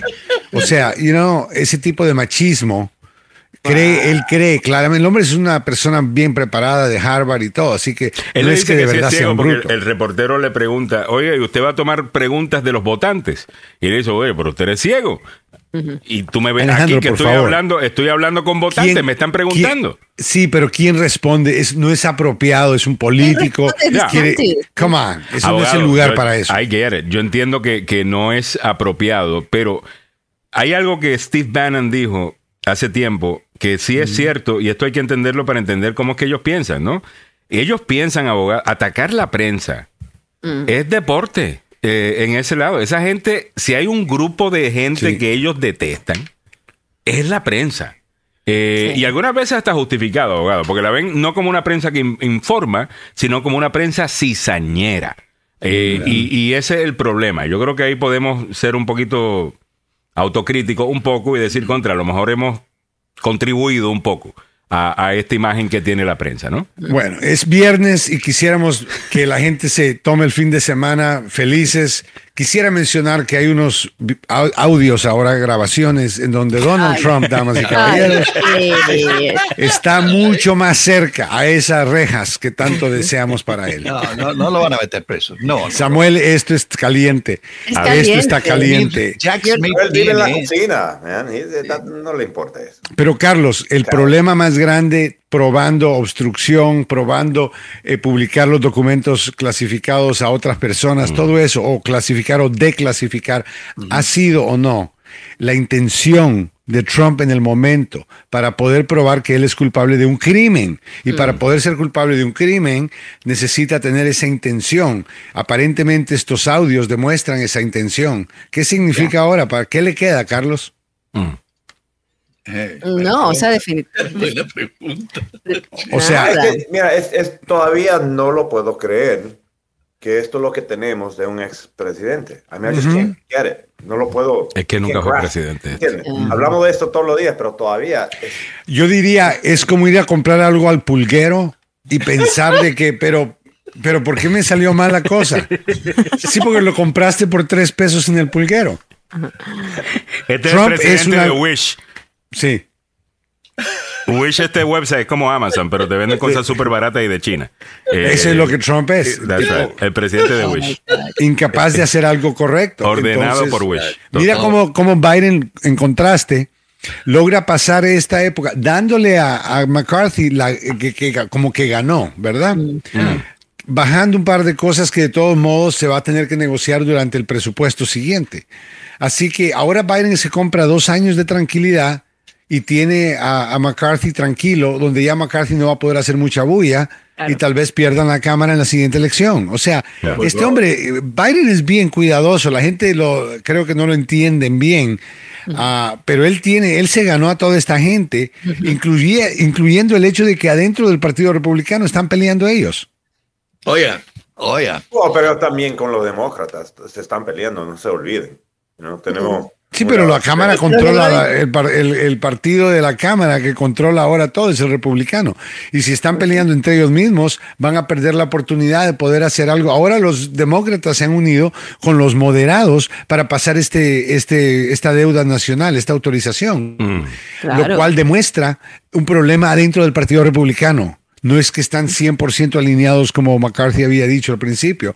Y eso es lo que vamos a seguir viendo. Y eso ayuda porque va a demostrar que la única manera de proceder es por medio del bipartidismo, donde todos los, dos partidos trabajen juntos. Y, y, Biden lo ha estado haciendo. Recuérdense, Biden no ha podido pasar una ley sin que McCarthy lo le haya dado el ok.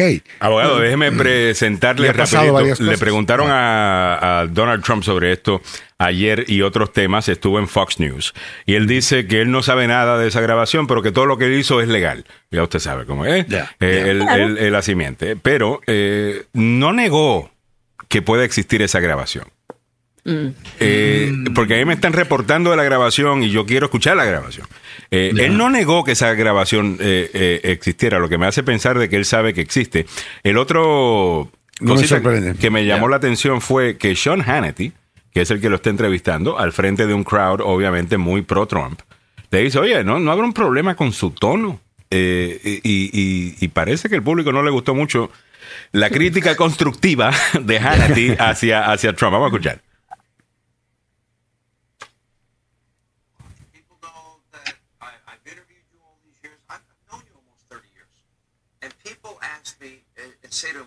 Why does he have to fight so hard? Why doesn't he pick his fights a little more? Why does he have to call people names? And the only reason I think this was an important question is because a beast, I think everyone here tonight is likely voting for you, right? So, however, it's going to come down to those people that maybe are in the middle a little mm-hmm. more. Lo independiente. Yeah. Just tone it down a hair. Stop a little the name calling. Wow. Eh, eh, la, la, la, gente le gusta el bochinche, hermano. Los nombres, los apodos. Es que ah, ellos. No, eh, es, es, es, una excelente pregunta. Lo que pasa es que ese público es súper mega maga. Entonces, ellos, ellos son fanáticos. Mire, Donald Trump es una terapia para ellos. ¿Sabes, ¿Sabes, lo que dicen? Que la gente necesita algunas veces just to vent que es cuando alguien oh, viene y te cuenta, estoy molesto por esto y tú lo que supone que déjalo. Él es el venting, él es el vent, ajá, ventilar, es el venting de todo un pueblo. Que a través de sus quejas ellos sienten de que por fin alguien ellos me quieren, escuchó. Ellos quieren ese bochinche. O sea, lo que Trump está sugiriendo es que el país se convierta en el país de Jerry Springer, damas y caballeros, en, en donde un montón de Hicks, como yo les llamo, con cariño, se pelean entre ellos, donde el primo tiene sexo con la prima, donde el tío se casa con la sobrina. Después de que uno diga con cariño, no hay falta de respeto. con todo el respeto debido. No. Oye, pero, pero lo cierto es que eh, es demasiado. A la gente le gusta ese carácter bufón que él tiene y eso es lo que. Eh, eh, ese es el problema. Es, ¿Pero él dio respuesta o no? Eh, sí, él da la, respuesta. Él básicamente lo que dijo fue, y la respuesta es larga, pero te la pongo. Eh, él básicamente dice que la razón que él pelea como pelea es porque no estaría aquí, a, menos que yo peleara de, esa manera. Y a lo mejor tiene razón en, ese aspecto, pero es por su personalidad que tiene que estar peleando tanto. Exacto, y no significa que está poniendo el país más arriba, lo contrario, está dándonos una imagen negativa alrededor del mundo. La gente se le olvida, pero llegó una época donde se estaban riendo en lugares, decían, oh, es América, americano, eh, americano, ¿qué Donald Trump, eh, el trompo? Oh". Mira ¿Qué pasó? ¿Cuál es el chiste, no? Eh, o sea, y es la burla, fuimos la burla en el mundo teniendo a Donald Trump, y ahora que él quiere regresar, hmm. después de saber, después de que por lo menos la mitad del país sabe y entiende que el hombre ha cometido crímenes mm. y los continúa cometiendo. Sí. Esta señora Jane, uh, E. Jean uh, Carroll, la que lo acusó de difamación, lo volvió a demandar. Vamos, y, está, y está. Vamos a ver, esto es lo que me preguntó el abogado Carlos Salvador, que fue lo que dijo Trump. Vamos a escucharlo. electoral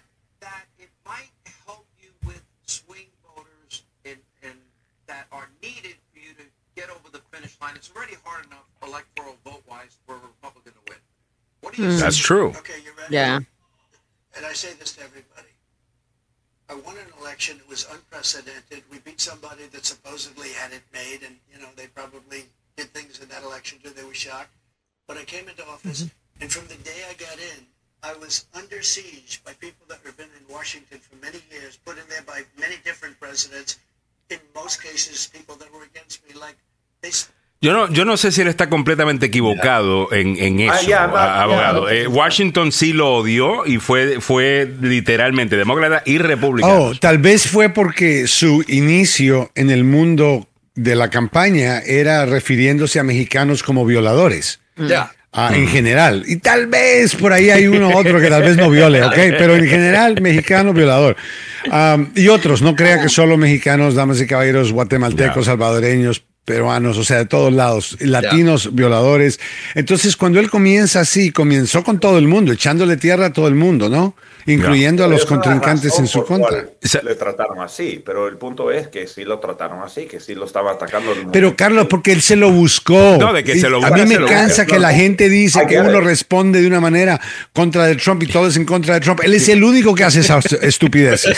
Ahora, abogado, hay un, hay un video que no es nuevo, que lo he visto publicado varias veces de Trump, que es de la campaña 2016, que lo están publicando gente diciendo, pues esta es la razón por que yo voy a votar por Trump. Y básicamente está en uno de los debates, todavía Jeb Bush está en la campaña, todavía está, está empezando todo esto. Y él da una respuesta eh, y lo abuchean en el debate republicano. Y él dice, mire, la razón que a mí me están abucheando es porque todos los que están aquí en la audiencia son los mega donantes de Jeb Bush y del Partido Republicano y del establecimiento. Y me odian porque yo no necesito su dinero, eh, que es mentira, sí necesito su dinero y le donaron a él eventualmente. Es una buena entrada, una buena entrada. la entrada es, abogado, él dice, a mí me odian porque yo no soy de este bonche de, de gente que ha acu- ha acumulado el poder en Washington y por eso me la... Yo sé que Donald Trump se ha buscado todas, sino yo creo que casi todas, 99.9% de sus pruebas se los busca él. Ya. Pero hay algo de cierto de que Washington opera de cierta manera. Y no les gusta que alguien venga a cambiar cómo se corre las cosas Mira, de acá, abogado. el concepto del cambio- así. eh. El concepto, yo ah, he escuchado, ustedes lo han escuchado un montón de veces recientemente, el dicho que tienen aquí en Estados Unidos, que dicen que la definición de ser loco es hacer las mismas cosas de la misma forma y pensar que el resultado va a ser diferente. Right, right. Entonces, sí, yo creo que todos deseamos un cambio. Yo me recuerdo de Barack Obama ofreciendo cambio, change. Todos queremos un cambio, no estamos satisfechos con el gobierno. Eso pasa en todas las elecciones. Pero esto es diferente. El Partido Republicano ha cambiado y ha cambiado para siempre. Yo no veo el Partido Republicano que va a regresar a ser el partido de Mitt Romney. Mitt Romney fue nominado por el Partido Republicano para presidente. En ese ¿Dónde están ellos? ¿Dónde están esa gente? Y eso el que último él, que se- nominarían se ahora la es a nariz él. Y lo cogieron a él, porque Mitt Romney nunca fue amado por la base republicana. Pero lo nombraron. De- no, porque Él- sabían, no, porque electability era importante y decían, espérate, ¿quién le puede ganar a Obama? Es lo que ellos estaban contestando. Y Mitt Romney pareciera eh, como el tipo, es más, yo creo que Mitt Romney hoy día si fuera a correr y lo nominaran los republicanos, que imposible que lo nominen, le gana a, a Biden eh, fácil. Yo Eh, voto por, por, por Mitt Romney yo, también.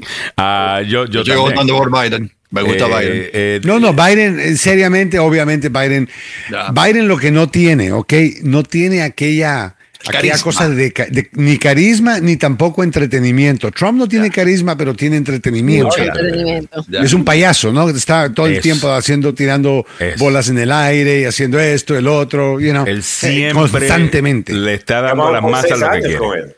Claro. Sí, y funciona. Ceci Williams dice, fuimos la burla en el mundo durante la administración del presidente Bush Jr., a 2001 al 2009, y durante la administración de Donald Trump, 2017 a 2021. Esos años, cada vez que viajaba al extranjero, yo me identificaba como peruana. De esa, de esa manera era respetada por todos y nadie se burlaba de mí, como Ay, lo describió el abogado Maluf.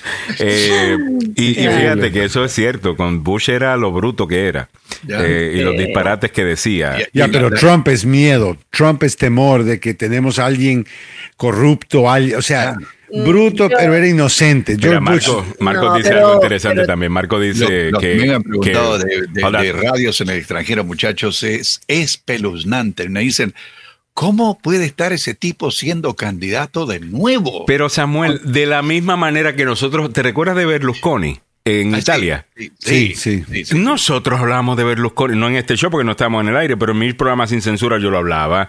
Eh, lo hablaba, me imagino que tú en América. Y con, Ya. con el- eh, o sea, todo el mundo hablaba de Porque era, Berlusconi era interesante. Eh, Oh, el- el claro, el tipo era un las show masas lo aman. ma- las masas lo aman. O sea, nosotros, los que estamos en política, la gente de, de medios, tal vez. Dicen Bueno, no la gente de medios, es la gente que entiende lo que está pasando verdaderamente. Pero Los otros, porque la gente que ellos convencen es gente que no está muy clara con la situación. Por ejemplo, Trump ofrece un montón de cosas que, que sabemos todos que no funcionarían, que es pura mentira. Son, como por ejemplo, vamos a construir un muro y con eso se soluciona todo el problema. O que el muro, que van a usar una escalera. O vamos a usar un metal negro que se calienta para que se queme en la mano. Vamos a usar guantes. Hmm. Y ahí paró. Ahí paró el muro. O sea, o sea, esto es simplemente para. La media para mo- lo mismo, Joe. Bueno, pero el. Trump eh, se supone que debería de, de ofrecer que arreglar las carreteras, arreglar el aeropuerto, arreglar la estación de tren, no construir un muro porque odiamos a la gente. Y vamos a parar, no se, no se olviden que comenzó también él, eh, y, y por eso es que todo el mundo lo odiaba, diciendo que los musulmanes no podían entrar, que íbamos a parar todo, no entrar más musulmanes hasta que averigüemos qué está pasando. Ya. Averigüemos qué está pasando. Tenemos la FBI, la CIA, esas agencias saben lo que está pasando, porque Biden no le pregunta a ellos. Ya. eh, Mira, me tengo que ir, eh, me tengo que ir, tengo que estar en el No temprano. Eh, No, no, no, Samuel, no te puedes ir.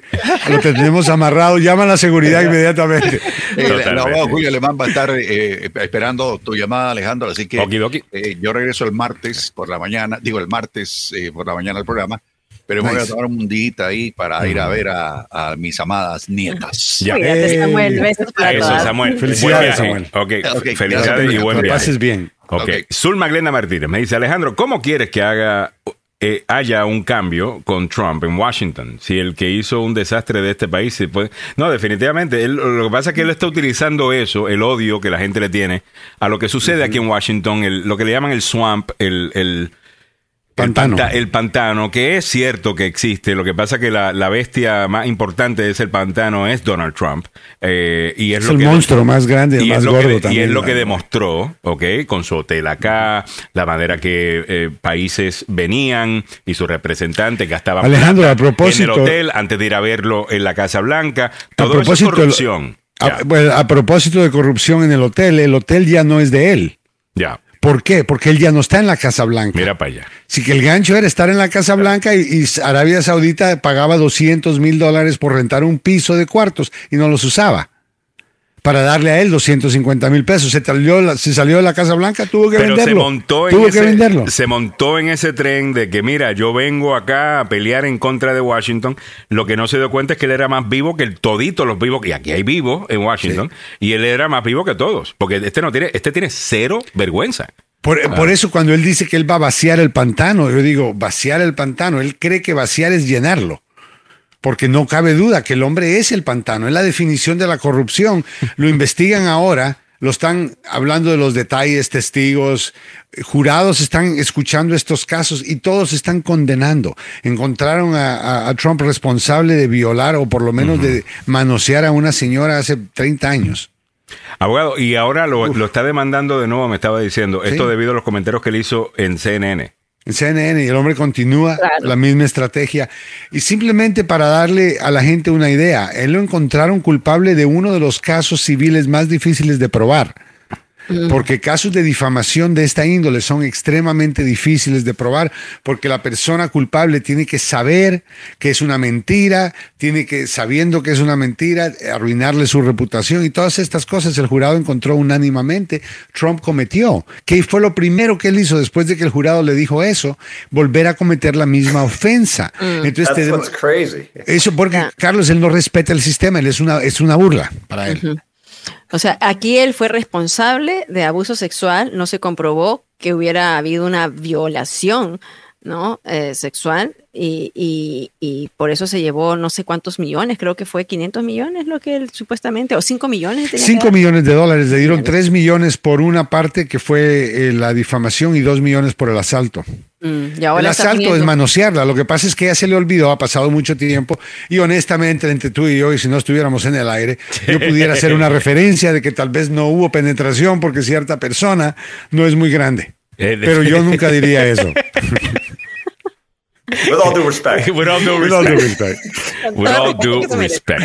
Oye, nos dice Marco, eh, Marco está por ahí, y nos dice, Trump es un personaje sin valores, que al igual que DeSantis, solo está por conveniencia propia y no por los intereses del pueblo americano. Estoy totalmente de acuerdo. ¿no? Un estadista, no, no están pensando en el bien del país, están ahí por ellos. Y toman la posición que los lleve a la Casa Blanca. Ellos no, no, como que no tienen como que no creen en nada. Eh, también había dicho Marco, de la misma forma como relacionan a Laura con Perú, lo relacionan a Trump con los Estados Unidos. Y también nos dice Ceci Williams eh, que una de las razones que el mundo no respetaba a, los Estados Unidos bajo Bush es por la invasión injusta a Irak, y la guerra con Afganistán. Eh, DT es una vergüenza, su ignorancia y crueldad mental es criticada por el mundo entero. Y sí, mm. lo ven como si fuera un relajito, ¿me entiendes? Como que, eh, mira, mira este tipo. Es como si estuviéramos viendo un accidente, abogado. Mm. no puedes dejar de ver y por eso es que la gente quiere que él diga locuras. Como, o sea, tú quieres a un presidente para que no sea el entretenimiento, el payaso nacional. Quieres que el presidente sea serio. El mejor ejemplo que te puedo dar es de un presidente que casualmente es comediante y le ha tocado hacer el trabajo más duro que hemos visto en la historia del país, en este país, que es en Ucrania. Porque el presidente de Ucrania eh, es alguien que, que, hacía chistes para ganarse la vida y no lo has visto hacer un chiste. Es alguien serio, porque sabe que la posición requiere seriedad. ¿Para qué estamos buscando un presidente que nos, nos haga entretenimiento, payasadas todos los días, llamándole al hombre Rocket Man, al tipo de Corea del Norte? Y ahora que lo amo, o sea, pero mira dónde gastan dinero los americanos. Mira cuánto uno se gasta en fútbol americano y, mm. en baloncesto, cuánto ganan esa gente. Y después, en comparación de las maestras, right? Es el estilo de este país. That's what we want. that's right. Nosotros eso es lo que valoramos. No tiene sentido. No tiene sentido. Eso es lo que valoramos. Le pagamos a los maestros oh, como una basura. Y, le, y, a, y, a, las Kardashian son billonarias. O sea, I don't get that. Eh, yo, yo, yo, pero esa es la cultura estadounidense, abogado. Bueno, mm. se nos acabó el tiempo. Hemos llegado a ti gracias al abogado Joseph Maluf, la demanda más rápida del oeste. Muchas gracias al abogado Carlos Salvado, eh, que está por ahí también. Y en breve vamos a estar hablando con el abogado Julio Alemán de Salvado, Salvado y Salvado. Mantenga la sintonía, se pone buena esa conversación siempre. Bueno, el mm. abogado Joseph Maluf lleva 33 años trabajando para nuestra comunidad, trabajando para defender a nuestra comunidad y defenderla de un sistema que muchas veces los veía como que no, no valían eh, o no tenían el mismo valor, eh, una vida latina que la de otra persona. Y eso, abogado, usted lo aprendió en una gran firma en la que usted empezó eh, trabajando, ¿no? Una de las más grandes en Washington, en la calle K y la 21 en donde llevamos casos de millones de dólares, pero los abogados, muy francamente, no de una manera maligna, pero decía, no, no, es que es hispana, no, la vida no vale igual. Y yo me quedé con la boca abierta, momento. Ahora, estamos hablando de 1989, cuando yo comencé ahí. Vaya. Así que tenéis que ponerlo en perspectiva. La gente era tranquila, tranquilamente decía estas cosas que a mí me ofendían profundamente. Y fue donde yo empecé a desarrollar mis, mi experiencia que ahora uso para poner a la comunidad latina no solamente al mismo nivel de un blanco, pero arriba. Honestamente, el caso del metro fue el mejor ejemplo. Cuando vimos que una mujer hispana, la señora Ana Fernández, perdió la vida en el metro en el año 2009, cuando uno de los trenes, de los vagones no paró. Y no paró a propósito porque sobrecargaron de vagones, subieron la electricidad, causaron un cortocircuito. Eso lo descubrimos nosotros que demandamos al metro y logramos conseguir la cantidad más grande de todos los pasajeros de dinero a una señora salvadoreña.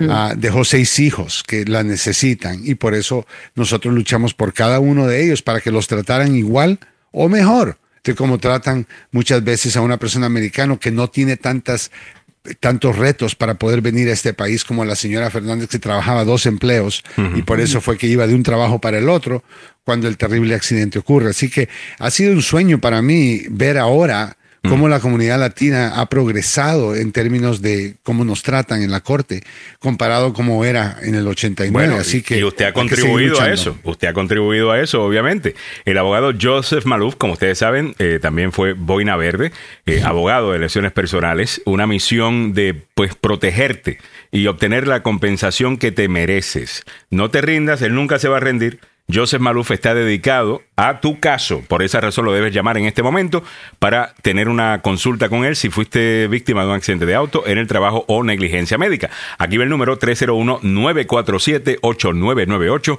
301-947-8998 del abogado Joseph Maluf. Bueno, abogado Maluf, muchas gracias. Que tenga un feliz fin de semana. Un placer. Chao, chao. Ay, disfruten mucho de este calorcito, así que feliz fin de semana y nos vemos en entonces el lunes. Muy bien, bueno, ya en breve me quedo yo hablando con el abogado Julio Alemán, que me va a estar eh, llamando en solo segundos. Para comenzar esa conversación estaremos hablando sobre ley criminal con los abogados de Salvado, Salvado y Salvado. Hablando incluso de cómo la criminalidad está incrementando últimamente eh, en el área y cómo ellos te pueden ayudar si acaso ha sido acusado de algún tipo de crimen. Su número de teléfono es el 301-933-1814, 301-933-1814. Pero en lo que llega, y ya que tengo a Mili por acá, eh, déjame preguntarte sobre algo que tú tenías en tendencia, que no llegamos a tocarlo. Eh, y ahí está el abogado eh, Julio Alemán, de un perro que salvó a otro de un ataque de un coyote. Eh, eh, esto no se lo quieren perder. Si lo podemos ver rapidito, Mili. Sí, vamos en a lo que presento por acá al abogado eh, Julio Alemán. Aquí está. Pero muéstralo en pantalla. Okay. Rescue. I knew he was fearless, but I didn't understand how fearless. As security cameras captured the moment this 10 pound Maltese mix took on a coyote. Vinny's a superhero. He's, uh, he's always been a scrapper. Um, you know, un pedacito uh, de perrito, dice, es un superhéroe. Aaron and David Macaluso couldn't help but gush over the bravery of their dog, Vinny, Mire. a scrappy rescue and fearless protector of his younger but slightly larger fur brother. ¿Para qué goce? Salió pitirre este. Eh, ahí Se enfrentó un coyote, santo Dios. Aquí, it just saw a white blur coming towards it and it said, I'm out of here. Ahí está. Ok. Eh, muy bien. Ahí está. Eh, ¿Cómo que se llama el perrito? Ay, no lo sé. Dice, muy bien. Hoy es viernes y han estado bien portados. ¿Qué pasó, Alejandro? No sé, este, me he portado bien. Mili está de vuelta. Ya tú sabes que la chancleta es cosa seria. Ah, pero bueno, déjame darle la bienvenida al abogado Julio Alemán de Salvado, Salvado y Salvado. Muchas gracias, Mili. Que tengas un excelente fin de semana. Disfruta de las cosas que va a hacer este fin de semana. All right. Vamos para adelante. Julio Alemán, bienvenido al programa. Ah, buenos días, Alejandro, y buenos días a la audiencia. No sé si me escuchan bien. Te escuchamos claro y fuerte. Espero que me escuches tú bien eh, también. Fíjate que le estaba preguntando al abogado Carlos Salvado si en estos últimos días ha visto, porque se ha reportado, como que hay unos incrementos en los crímenes eh, en los Estados Unidos. Se escucha mucho de esto, qué sé yo, en ciudades como San Francisco, Chicago y otras ciudades. Y le preguntaba si eso es simplemente la prensa haciendo ruido con el tema o si verdaderamente estamos viendo un incremento en el crimen. Y él me dijo que sí estaba notando un incremento en el crimen. ¿Qué dice usted? Ah, absolutamente de acuerdo. Nosotros en la oficina hemos visto un incremento en el número de personas que necesitan servicio y no solamente es un incremento en el crimen, sino también un incremento en el crimen violento en particular y no solamente en el incremento de la violencia, sino la severidad de la de la violencia, de mucho más crimen con arma, mucho más crimen con eh, lesiones severas. Y eh, es preocupante porque es el tipo de, problema que no, no, se puede identificar una sola causa como para decir, ok, ¿cuál es la causa y hay que erradicarla? Sino que son problemas, me parece a mí, sociales, culturales, políticos, muchas cosas están influyendo a, ese incremento y yo no sé si, si vamos a poder eh, resolver ese, esos problemas en un tiempo corto. Me parece que va a tener que pasar por lo menos unos 10 años porque hay demasiados factores que están eh, que están afectando. El, ah, me parece que el aislamiento social por parte de los jóvenes, ah, me parece que el, el, incremento de las armas, qué tan fácil es obtener un arma. Entonces es el tipo de cosa que se va, se va a tardar mucho tiempo, así como se eh, tardó en los años 80, eh, que tuvo que ser hasta la década del 90, donde se endurecieron las leyes penales y entonces ahí fue que comenzó ya a, disminuir el crimen. Oye, qué buen tema ese, porque eh, no, no sientes de que en este país muchas veces pasamos por estos ciclos en donde llegan unos momentos donde estamos súper suavecitos con la ley, incrementa el crimen, después nos vamos al otro extremo, metemos un montón de gente presa, baja el crimen, pero después tenemos el llamado de ciertas injusticias del sistema eh, judicial que tiene encarcelado a tantas personas, muchas más personas que per cápita que cualquier otro país del mundo. Eh, ¿Cómo se encuentra ese balance y qué piensas de esa idea? Eh, bueno, yo creo, estoy absolutamente de, de, acuerdo con eso. No, no, yo no soy marxista ni comunista para, para nada, pero, pero me, me recuerda, si ese, ese péndulo que va meciéndose de un lado al otro, me, parece, me, me recuerda la dialéctica de Marx, donde él decía que, que la historia va evolucionando cuando pasa un fenómeno y después eso crea una reacción uh, y, y uh, viene entonces otro fenómeno, la, la, reacción, y ahí viene una contrarreacción. Ah, y, así me parece que, es la historia de Estados Unidos en términos penales.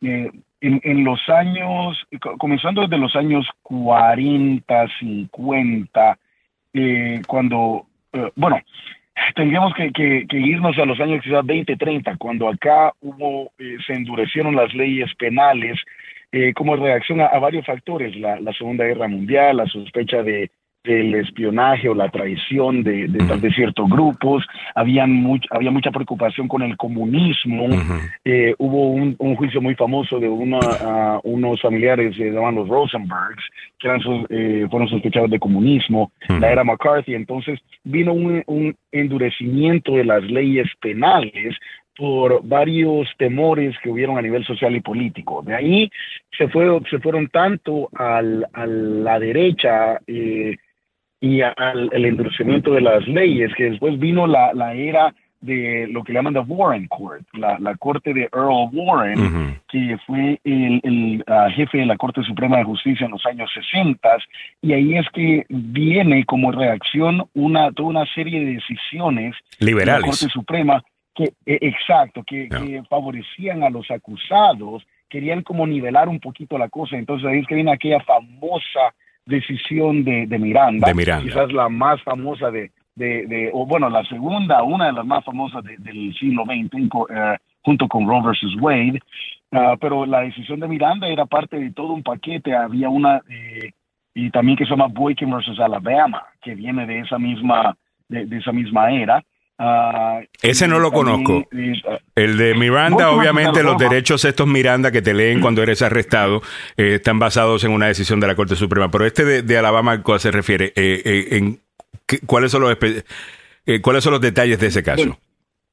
La, el, Boykin versus Alabama eh, es una eh, decisión como del año creo que 63 o 64 y, y uno de los dos nombres incluidos eh, comunica mucho de lo que estaba pasando. el hecho que es Boykin contra Alabama, el estado de Alabama. Mm. Alabama es un estado sureño donde la segregación era aceptada y celebrada y entonces la, gente afroamericana no tenía, no, no, podía hacer valer sus derechos. Y en el caso de Boykin versus Alabama, la Corte Suprema estableció el principio de que cuando un acusado eh, o cuando una persona es acusada de, de crímenes, mm. se le tiene que explicar el hecho que solamente por ser acusado no quiere decir que es culpable, que tiene que aceptar su culpabilidad. se le tiene que informar a la persona, un juez tiene que hacerlo en un tribunal público, de explicarle que tiene el derecho a declararse no culpable, mm. que tiene el derecho a obligar a la fiscalía a comprobar las acusaciones en contra de la persona, que, la, que el acusado no tiene para nada la, la, obligación de comprobar su inocencia y que no tiene ni siquiera que presentar pruebas ni testigos, es la fiscalía la que tiene que hacer eso. Y lo que pasó en ese caso es que hubo un hombre afroamericano que fue acusado en el estado de Alabama de un crimen y cuando lo llevaron a él a, ante un juez, eh, a él básicamente le dijeron que usted se tiene que declarar culpable y mm. punto. Y era un hombre que eh, por su por la condición social en aquel tiempo no había gozado de una buena preparación académica, no, mm. no tenía eh, una buena preparación cívica, porque desafortunadamente la gente afroamericana en aquel tiempo muchas veces se, les prohibía o se les dificultaba recibir una educación académica y entonces no conocían sus derechos. Y a él lo obligaron básicamente a declararse culpable de crímenes serios sin informarle que él tenía derechos y que era la fiscalía la que tenía que comprobar todo en contra de, él. Entonces, desde ese caso es que viene una doctrina acá a nivel nacional que cuando alguien se va a declarar culpable de un crimen, el juez tiene que darle todo un discurso, tiene que enumerar todos los derechos que la persona eh, tiene, los derechos que tendría si escoge un juicio eh, y los derechos a los que está renunciando al declararse culpable. Y, cuando uno lo hace de manera completa, como lo hacen aquí en el condado de Montgomery, en la Corte del Circuito, ese discurso se puede tardar de 30 a 40 minutos.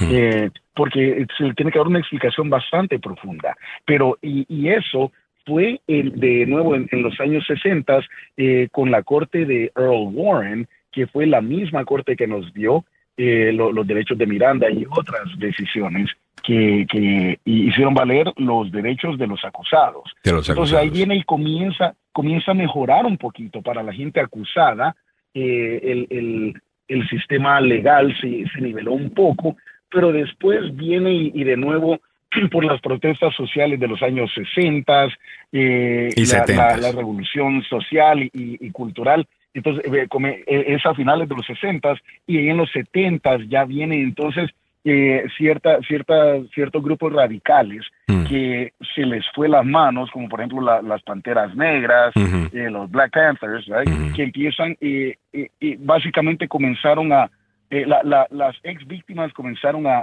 actuar como victimarios de alguna forma aunque me tiran piedras. Añade, añádele, añádele a eso, obviamente, eh, que se pasa, pues, eh, welfare, se pasa en este, la gran sociedad de Lyndon Baines Johnson, eh, en donde la familia empieza a romperse, el gobierno empieza a entrar a, cumplir el rol tradicional de un padre, en, en, algunos casos, y vemos el gran crimen en ciudades como Nueva York, Chicago, Detroit, la, la ciudad que tú quieras. Horrible y, y también, y también sin, sin, aunque fue con buenas intenciones, pero hasta cierto punto la forma en la que se implementó el, sistema de welfare en aquel entonces creaba, un, eh, eh, eh, disuadía a algunas personas de trabajar. Y me explico a, qué es lo que voy. Y en aquel tiempo, cuando, se implementaron ciertos programas, decían, ok, si usted gana menos de X cantidad de dólares al año, le vamos a dar este beneficio eh, económico. Pero si se pasa de esa línea, entonces eh, ya no. Y entonces, ¿qué pasaba? Que había mucha gente que tal vez sí trabajaba eh, todos los días de la semana y trabajaba a tiempo completo, iba a ganar un poquitito más de lo que, del límite, y entonces perdía esos beneficios económicos. Y entonces ahí es que entonces se creó en, en algunas personas esa mentalidad de decir, bueno, yo no quiero perder esos, eh, e-, esa ayuda, entonces no voy a, voy a trabajar menos. Y, no, son, son cosas que tal vez las intenciones eran buenas, pero eh, al, al, implementarlas mm. vienen y ya es problemático. La cosa que yo he escuchado a políticos hacer ese argumento. Eh, eh, Julio, yo he escuchado una política de Puerto Rico hace poco, la comisionada residente Jennifer González, decir, bueno, lo que pasa es que si subimos el salario mínimo en Puerto Rico, alguna gente va a perder los beneficios que están recibiendo. Mira para allá. ¿Qué, qué, ¿Qué tipo de gente es la que estamos eligiendo, señoras y señores? qué tipo de sociedad la que estamos creando, pero bueno. Pero bueno, estamos hablando con el abogado Julio Alemán de Salvado, Salvado y Salvado. Si usted es acusado de un crimen, no importa el que sea, llame al 301-933-1814. 301-933-1814. Hay diferentes maneras de uno atacar un caso criminal. Los abogados de Salvado, Salvado y Salvado, incluyendo el abogado Julio Alemán, eh, van a pensar en una estrategia que puedan utilizar eh, para o disminuir el tiempo que tenga que servir en cárcel, si acaso es un crimen súper serio, y la evidencia obviamente está eh, en su contra y no se puede hacer nada más, pero también pelear al sistema, cosa de que el Estado cumpla con su responsabilidad de comprobar que usted es culpable y no el suyo de comprobar que es inocente. Llame a los abogados Salvado, Salvado y Salvado 301-933-1814 para una representación legal, fuerte y justa. Eh, estos son tus defensores, se van a esforzar al máximo para obtener el mejor resultado posible en tu caso y van a estar contigo en cada paso del camino, defendiendo tus derechos y protegiendo tus intereses. Y al defender tus derechos, defienden al de los demás. 301-933-1814, 301-933-1814 del abogado Salvado, Salvado y Salvado, y Julio Alemán de la Oficina Legal Salvado, Salvado y Salvado. Bueno, estábamos hablando un poquito de, de crimen, estamos hablando un poquito de cómo es que este país va de un extremo a otro. Mencionaste los años 90. Eh, hablaste ya de los años 60, 70, 80. En los 80 vimos también la crisis del crack, entrar a, mayormente a las comunidades de, color. Eh, ¿Cómo es que esto da la vuelta eh, en los años 90. Hay un ejemplo que tal vez todo el mundo conoce, que es la ciudad de Nueva York. Entra Rudy Giuliani, Mano Dura, eh, Broken Window eh, Policy, ¿no? Si veo una ventana rota, tengo que ir a investigar y ahí te dabas cuenta de otros crímenes y eso causó que el crimen bajara supuestamente. ¿Estás de acuerdo con esa teoría del caso? Yo, yo creo que sí bajó. Ah, y ese es el problema, Alejandro, que muchas veces las cosas que funcionan para combatir el crimen también llevan a, lastimosamente a, ciertos abusos de parte de la policía o a que personas que tal vez son inocentes ah, caigan dentro del sistema y sean acusados falsamente. Pero cuando se, se trata de, de, resolver ese problema, entonces mm, eh, la gente empieza a abusar, la ciudadanía empieza a abusar y empieza entonces a comportarse de una manera antisocial, no todos, pero algunos, y entonces también empiezan a, ser exoneradas o a, no ser acusadas algunas personas que son culpables. Y me parece que esa es la, la, lucha de toda sociedad, pero en particular de la sociedad aquí en Estados Unidos, que tenemos siempre, y, quizás eso es algo que siempre va a suceder, que siempre vamos a tener ese problema, a menos que la tecnología de alguna forma no, nos ayude en el futuro. Eh, pero yo creo que siempre vamos a tener, o por lo menos por, por muchas décadas, sino siglos, esa, esa lucha de decir, ok, ¿cómo llegamos al punto justo? Mm. Eh, nos encontramos en un punto, eh, tal vez en, si nosotros vemos en alguna década, mm. eh, tal vez en, cierta década las leyes eran muy duras y cuando mm. se trata de flexibilizar, se flexibilizan demasiado y entonces viene y eso crea una lucha en, la dirección opuesta. Y eso fue lo que pasó en, los noventas con lo que le llaman the crime bill del presidente Bill Clinton, junto con un Congreso de, eh, republicano. Ellos, ellos querían, ellos querían eh, solucionar el problema que creció en los, a finales de los 70 y en, los 80 eh, más que todo con las drogas.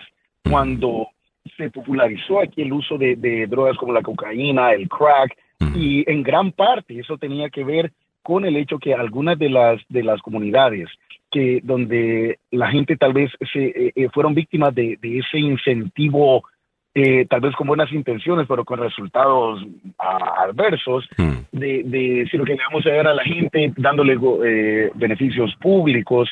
Entonces se creó una economía, la, la, gente que siempre quería, necesitaba tener dinero, algunos de ellos vieron la venta de drogas como el hmm. escape para, para poder conseguir un poco más de dinero, de ahí se creaban adicciones y al crear una adicción se creó todo un mercado eh, de, clientes y entonces cuando, cuando hay cierta demanda, siempre va a surgir alguien que va a, satisfacer esa demanda. Y entonces empezó a, crecer la venta de drogas y en los 90 se endurecen las leyes tratando de solucionar ese problema. la, la, eh, la polémica surge cuando entonces ciertas drogas empiezan a, a penalizarse de una manera muy dura. Y ahora lo curioso es, yo estaba oyendo un podcast eh, donde estaban hablando, eh, es de un señor que es conservador afroamericano, eh, eh, tiene un punto de vista muy muy inusual para, para hoy en día. Y me parece que en otra en otra época él, él habría sido considerado liberal, pero hoy en día Es conservador. lo- lo consideran eh, conservador. Total. Y lo que él lo, lo que él ah, estaba diciendo es que y, y yo busqué esto y vi que es cierto. Mu- mucho se habla hoy de la disparidad que hay en el trato que se le da o que se le estaba dando a la gente ah, eh, encontrada culpable de vender cocaína versus la gente que era encontrada culpable de vender crack Es así. y se decía que se decía que era racismo porque la cocaína era eh, es consumida más que todo por los blancos y el crack por la gente afroamericana pero lo, lo que señaló este comentarista y yo después lo busqué en el internet y vi que, que es cierto es que los que pidieron los que pidieron que se endurecieran que se endurecieran las leyes en contra del crack fue el caucus afroamericano en el Congreso Dirigido por Ellos Charles, por Charles Rangel de Nueva York. Así es. Así es. Así es. Ellos fueron los que pidieron que se endurecieran las leyes en contra del crack, porque era visto como mucho más dañino que la cocaína. Y, ah, pero ahora, cuando ya tenemos amnesia eh, histórica, amnesia social, la, la gente, lo- los, la, la gente, de, los, la, la gente que tiene 21, 22, 25 años y dicen esa política de endurecer las leyes contra el crack eh, es de supremacía blanca. Así Y ellos no saben que los que pidieron que se endureciera esa ley era precisamente los congresistas afroamericanos apoyados por iglesias. Así es. Mira, lo interesante de lo que tú acabas de mencionar, eh, Julio, es que ves cómo las narrativas se agarran, las repiten. Yo repetí ese disparate hace años eh, cuando estaba hablando del tema porque yo decía, bueno, qué increíble que la cocaína, que era una droga utilizada por eh, pues gente rica y blanca, y el crack, que es cocaína, pero cocida, eh, utilizada mayormente por los negros, tiene un castigo mayor que la versión en polvo. ¡Wow! Eso, si eso no es prueba de racismo sistémico, no sé qué es. Y después uno se pone a investigar y era la comunidad afroamericana que estaba pidiendo un castigo más grande para disuadir a las personas dentro de su comunidad que estaban muriendo ante esta eh, eh, eh, estas adicciones que tenían con, con, con el crack para disuadir a la comunidad. Fue invento de ellos, no de un grupo de blancos queriendo hacerle daño a los negros. Y eso es un hecho. Ah, eso usted lo puede buscar, Ya. lo puede verificar. Total. Increíble. Eh, pero eh, usted dice eso hoy día y te dicen que buscar está en los archivos. mintiendo. Uno puede, perdón Alejandro, uno puede buscar en los archivos de los periódicos de los ochentas y ahí fue que yo lo verifiqué. Eh, hay ciertos, es, es difícil encontrarlos, pero cuando uno encuentra eh, periódicos antiguos de los años 80 Ya. y, y uno puede ver en, la- en los periódicos de aquel tiempo que era el caucus afroamericano el que, el que Estaba que impulsando esto. Las, las leyes. Pero Yeah. abogado, también Yeah. con el crime bill que pasó Clinton con los con los republicanos en la Cámara de Representantes y el Senado, específicamente con eh, Newt Gingrich eh, eh, en la Cámara de Representantes, eh, también fue apoyado eh, por grupos religiosos afroamericanos. Eh, que estaban Yeah. viendo problemas en su comunidad. Eso, de nuevo, tenemos una amnesia colectiva y decimos que eso fue un grupo de blancos que en los 90 se juntaron para meter un montón de negros presos. Definitivamente que un montón de negros terminaron presos. Ahora, tenemos que entender un poquito la historia antes de hacer estas acusaciones eh, que hoy día se hacen, Julio. Y el que dice la verdad es el que se mete en problemas. ¿No has dado eso? El que, el que corrige el récord es el, el que se mete en problemas. Así, lo cancelan y lo tildan de racista. Total. y, y es el, el- yeah. Ha- hay algo más que yo y eso sí nunca lo he no nunca lo he ah, estudiado yo a profundidad eh, Alejandro pero no sé si tal vez vos lo has, lo has buscado pero yo escuché algo y es algo que yo quiero que yo quiero eh, estudiar algún día yo oí que una de las protestas que hizo César Chávez y no yo no sé esto no lo estoy diciendo yo como, Ujú. como que es un hecho pero es algo que, que quisiera hablar con alguien que tal vez sabe de eso que César Chávez, que ahora nosotros, y de manera me parece justa, lo vemos como un, ah, héroe. promotor de los, de los derechos de los latinos, así es, pero que parte de la protesta de, de, que él tenía de los sindicatos era porque estaban protestando contra la mano de obra barata que cruzaba la frontera de manera eh, indocumentada. Eso es un hecho. Eso es un hecho, eso está documentado, eh, eso está más que documentado. Eh, hay grabaciones incluso de esto y él se oponía por una sencilla razón. Él era un líder sindical de trabajadores de la agricultura. Su prioridad era proteger las condiciones de trabajo de esos trabajadores, valga la redundancia, y los salarios de esos trabajadores. Y cualquier cosa que afectara esas dos cosas particularmente, las condiciones de trabajo y los salarios de esos trabajadores, él iba a estar en contra. Y desde su punto de vista, en ese entonces, la mano de obra barata, que venía irregular, obviamente afectaba, afectaba a sus protegidos. E, eso es totalmente cierto y no creo que hace de, César Chávez necesariamente un antiinmigrante. No. Pero, pero lo tildarían, pero hoy en día lo tildarían a él de antiinmigrante. Oh, totalmente. hoy en día sí lo harían. Y, la realidad del caso es que, bueno, esto, you know, yo creo que desde el punto de vista económico, eh, obviamente si tú tienes ahora un montón de oferta eh, de trabajadores, obviamente, bueno, pues puedes pagar menos. E, esa eso es una realidad económica. Eso, eso no es tener una opinión a favor o en contra. Eso es decir, dos y dos dan cuatro, ¿ves? Ah, bueno, que tengo entendido que también es cuestionado últimamente, eh, eh, Julio. Pero bueno. Llame en este momento a los abogados de Salvado, Salvado y Salvado si ha estado en un problema legal, no importa el que sea, y, y hay unas preguntas para el abogado Julio Alemán, se las voy a preguntar en breve. Salvado, Salvado y Salvado, 301-933-1814. Entre a www.salvadolaw.com. Ahí vas a encontrar eh, parte de lo que hace la, la, oficina. Tiene un departamento de familias, tiene un departamento de inmigración y obviamente el departamento criminal, que es casi lo que mayormente promovemos acá en el programa pero son una firma legal completa y para cualquier situación legal realmente los puedes llamar. 301-933-1814, 301-933-1814, www.salvadolaw.com. Zulma Glenda Martínez nos dice, abogado, cuando yo vine a este país, todavía no tenía mis papeles y me detuvo un policía y me dio un ticket eh, por no tener licencia y me mandó a corte. Era mi primera vez en una corte y no tenía abogado. Y luego el mis, la misma corte me dio un abogado donde este solo me decía que tenía que decir que yo era culpable y nunca me defendió. ¿Por qué estos abogados no pelean por los casos? ¿Es más fácil decir que uno es culpable? Eh, me parece una muy buena pregunta, eh, a, eh, Salva, Julio. Una excelente pregunta y quiero explicar algo. Eh, desafortunadamente, el cargo de eh, manejar sin licencia es uno de los más fáciles de comprobar, mm. eh, porque eh, e-, esto me voy a limitar aquí al estado de Maryland. La, la forma en la que en el estado de Maryland comprueban que alguien manejó sin licencia es de la siguiente manera. Y, y voy a hablar de cómo es que se puede defender de vez en cuando, porque no siempre existe esta defensa. Pero típicamente es lo que sucede, eso es lo que sucede.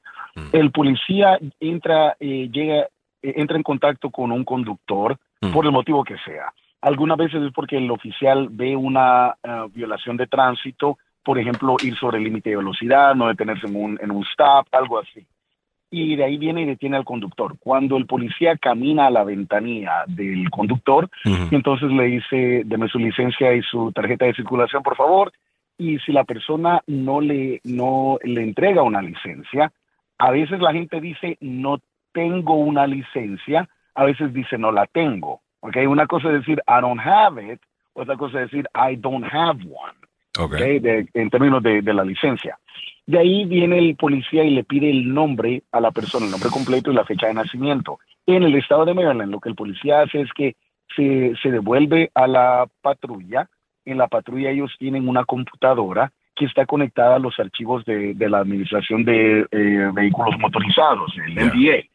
Y ahí el policía pone la información, el nombre, la fecha de nacimiento, y la computadora le dice, ok, para una, eh, con ese nombre y esa fecha de nacimiento no existe una licencia dentro de los archivos. Así es que el policía determina que alguien, o confirma que alguien no tiene licencia, y entonces ya le da el, el documento, el ticket, la, la infracción, diciéndole que está siendo acusada de manejar sin licencia. Ahora, cuando ya llega ante un juez la persona, el policía tiene que, eh, bueno, si es que se va a juicio, si es que se va a un juicio, lo que el policía tendría que hacer o la fiscalía tendría que hacer es de ah, llamar al policía como testigo y decirle, ok, señor policía, eh, identifíquese. Yo soy el oficial Juan González, número de identificación es el 1234. Y de ahí le diría, ok, ah, voy a llamar su atención a la fecha, digamos, el primero de enero del 2023. ¿Usted estaba trabajando ese día? Sí. ¿Entró en contacto usted con una persona que después eh, usted conoció con el nombre de ah, fulano de tal, de Julio Alemán? Digamos, sí. Ok, explíquele al juez cómo es que usted llegó a tener contacto con Julio Alemán. Y ahí es que el policía puede decir, ok, yo andaba patrullando y observé un vehículo Honda Civic, eh, placa número tal y tal y tal, que iba a 70 millas por hora en un área de 40. Y de ahí lo detuve por ir sobre el límite de velocidad. Cuando me acerqué a la ventanilla del conductor, vi que el señor que está aquí identificado, eh, eh, parado a la par del abogado de defensa, él era el que andaba manejando. Entonces ahí el policía lo, identifica como testigo visual. Dice, la persona que está aquí en el tribunal, él el conductor. ¿Ok? Eh, y de él, el, el fiscal preguntó, ok, y eso fue en el condado de Montgomery, sí, en, la intersección de la calle tal y la calle tal, y eso queda en Montgomery County. Ok, y de ahí, ¿qué pasó? Yo le pedí que me diera la licencia y me dijo, no tengo una licencia. Le pedí el nombre completo y la fecha de nacimiento. Fui a mi patrulla y uh, verifiqué si es que había dentro de los archivos de la NBA una licencia para esa persona. Y cuando la computadora me dijo que no, aquí yo imprimí un documento que es eh, eh, que está impreso de una computadora que ah, está conectada a los archivos del NBA y según esos archivos en la fecha en cuestión, en la fecha que yo detuve a esta persona, no tenía una licencia. Entonces, eso es lo único que se necesita para comprobar el cargo de uh, manejar sin licencia. Muchas veces esos no se pueden defender y le voy a decir en qué tipo de situaciones no se puede defender. A veces hay, hay situaciones donde eh, alguien choca eh, o, tal vez yo tuve una, un señor que se le quedó el, el, auto con, la llanta desinflada eh, porque tenía un clavo. Entonces el policía no lo detuvo por ninguna infracción, sino que se le acercó al señor, dijo, ok, está, usted está bien, necesita ayuda, sí. Y entonces le dice, ok, y mire, de, eh, deme su, su, licencia para, para saber por si algo pasa, porque era una, una calle eh, bastante transitada y era un poco peligroso. Entonces, por si algo pasaba, por si algún conductor eh, distraído venía y chocaba, el, el, oficial solamente quería saber quién era el, el, conductor, viene y le pide una licencia y no tiene licencia. Entonces, ahí ya después eh, pasó todo lo, lo, que acabo de explicar, de, el, oficial podía testificar de esa manera, de que no había una licencia dentro de los archivos del NBA. Entonces, muchas veces, algunas veces no se puede defender ese tipo de casos, pero a veces sí, pero es eh, eh, es un poco inusual. Voy a explicar cuándo es que se puede. Si un policía, por ejemplo, detiene a alguien, detiene el vehículo, pero la razón por la cual detuvo el vehículo es una, una razón inconstitucional, ahí es que entonces no importa que la persona en verdad haya manejado sin licencia, si no se puede validar la detención inicial del vehículo, mm. si el oficial lo detuvo de manera ilegal, entonces ahí es donde puede haber una defensa. Voy a dar como dos o tres ejemplos de cuando es que yo he tenido éxito en dos o tres situaciones en ese tipo de casos. Una vez yo tuve eh, un caso donde un señor, un policía detuvo, eh, eh, andaba patrullando, ve un vehículo y solamente eh, iba, iba manejando el policía atrás y a veces los policías meten la, eh, la placa de algún vehículo que tienen enfrente dentro de la computadora para ver si todo está en orden, si la registración está válida o si hay algún problema. El oficial mete el número de placa dentro de su computadora y vio que el dueño del vehículo tenía la licencia suspendida, ¿okay? el dueño del vehículo. Eh, de hecho era la dueña del vehículo, porque era una mujer, la dueña del vehículo. tenía la licencia suspendida. No me acuerdo si era por no haber hecho el examen de emisiones o por algún motivo, pero tenía la licencia suspendida la dueña del vehículo. De ahí el policía viene y detiene el, eh, sí, no observó ninguna otra eh, infracción de tránsito. La persona no iba sobre el límite de velocidad, eh, no, no se pasó un semáforo en rojo, todo iba bien. O sea que el policía detuvo el vehículo solamente porque la dueña tenía la licencia suspendida. Viene el policía para el auto y en ese momento iba manejando mi cliente, que era el esposo de la señora, y el esposo no tenía licencia, porque la señora eh, creo que tenía TPS o NACAR, algo así, el, el, señor estaba completamente indocumentado. Entonces, él no tenía licencia y, eh, y entonces el policía iba a poder comprobar que el señor no tenía licencia, pero yo gané ese caso porque yo desafié la detención inicial. El argumento fue, su señoría, el policía no observó que el, que el auto iba sobre límite de velocidad, no se no, no se corrió ningún alto, no dejó de ser el paso, no chocó con nadie, no atropelló nadie, nada de eso. La única razón por la cual detuvieron el, el vehículo fue porque el, el, oficial vio que la dueña tenía la licencia eh, suspendida, pero entonces el oficial no se puso a la par del vehículo para ver si era la dueña la que iba manejando. Si el oficial hubiese acelerado, eh, hubiese, se hubiese puesto a la par del vehículo y ve que una mujer va manejando, ahí el oficial hubiese tenido causa probable para decir, ok, una mujer es la dueña de este auto, una mujer va manejando, probablemente ella es la, la, la, dueña, y si es la dueña, tiene la licencia suspendida, la puedo parar. Pero como el policía nunca se puso a la par, sino que solamente de atrás, y él, y, eh, él dijo que no podía ver quién iba manejando porque el, eh, existe el colchoncito ese que va detrás de la cabeza de, del conductor por si uno choca, para que no se le vaya la, la cabeza para atrás.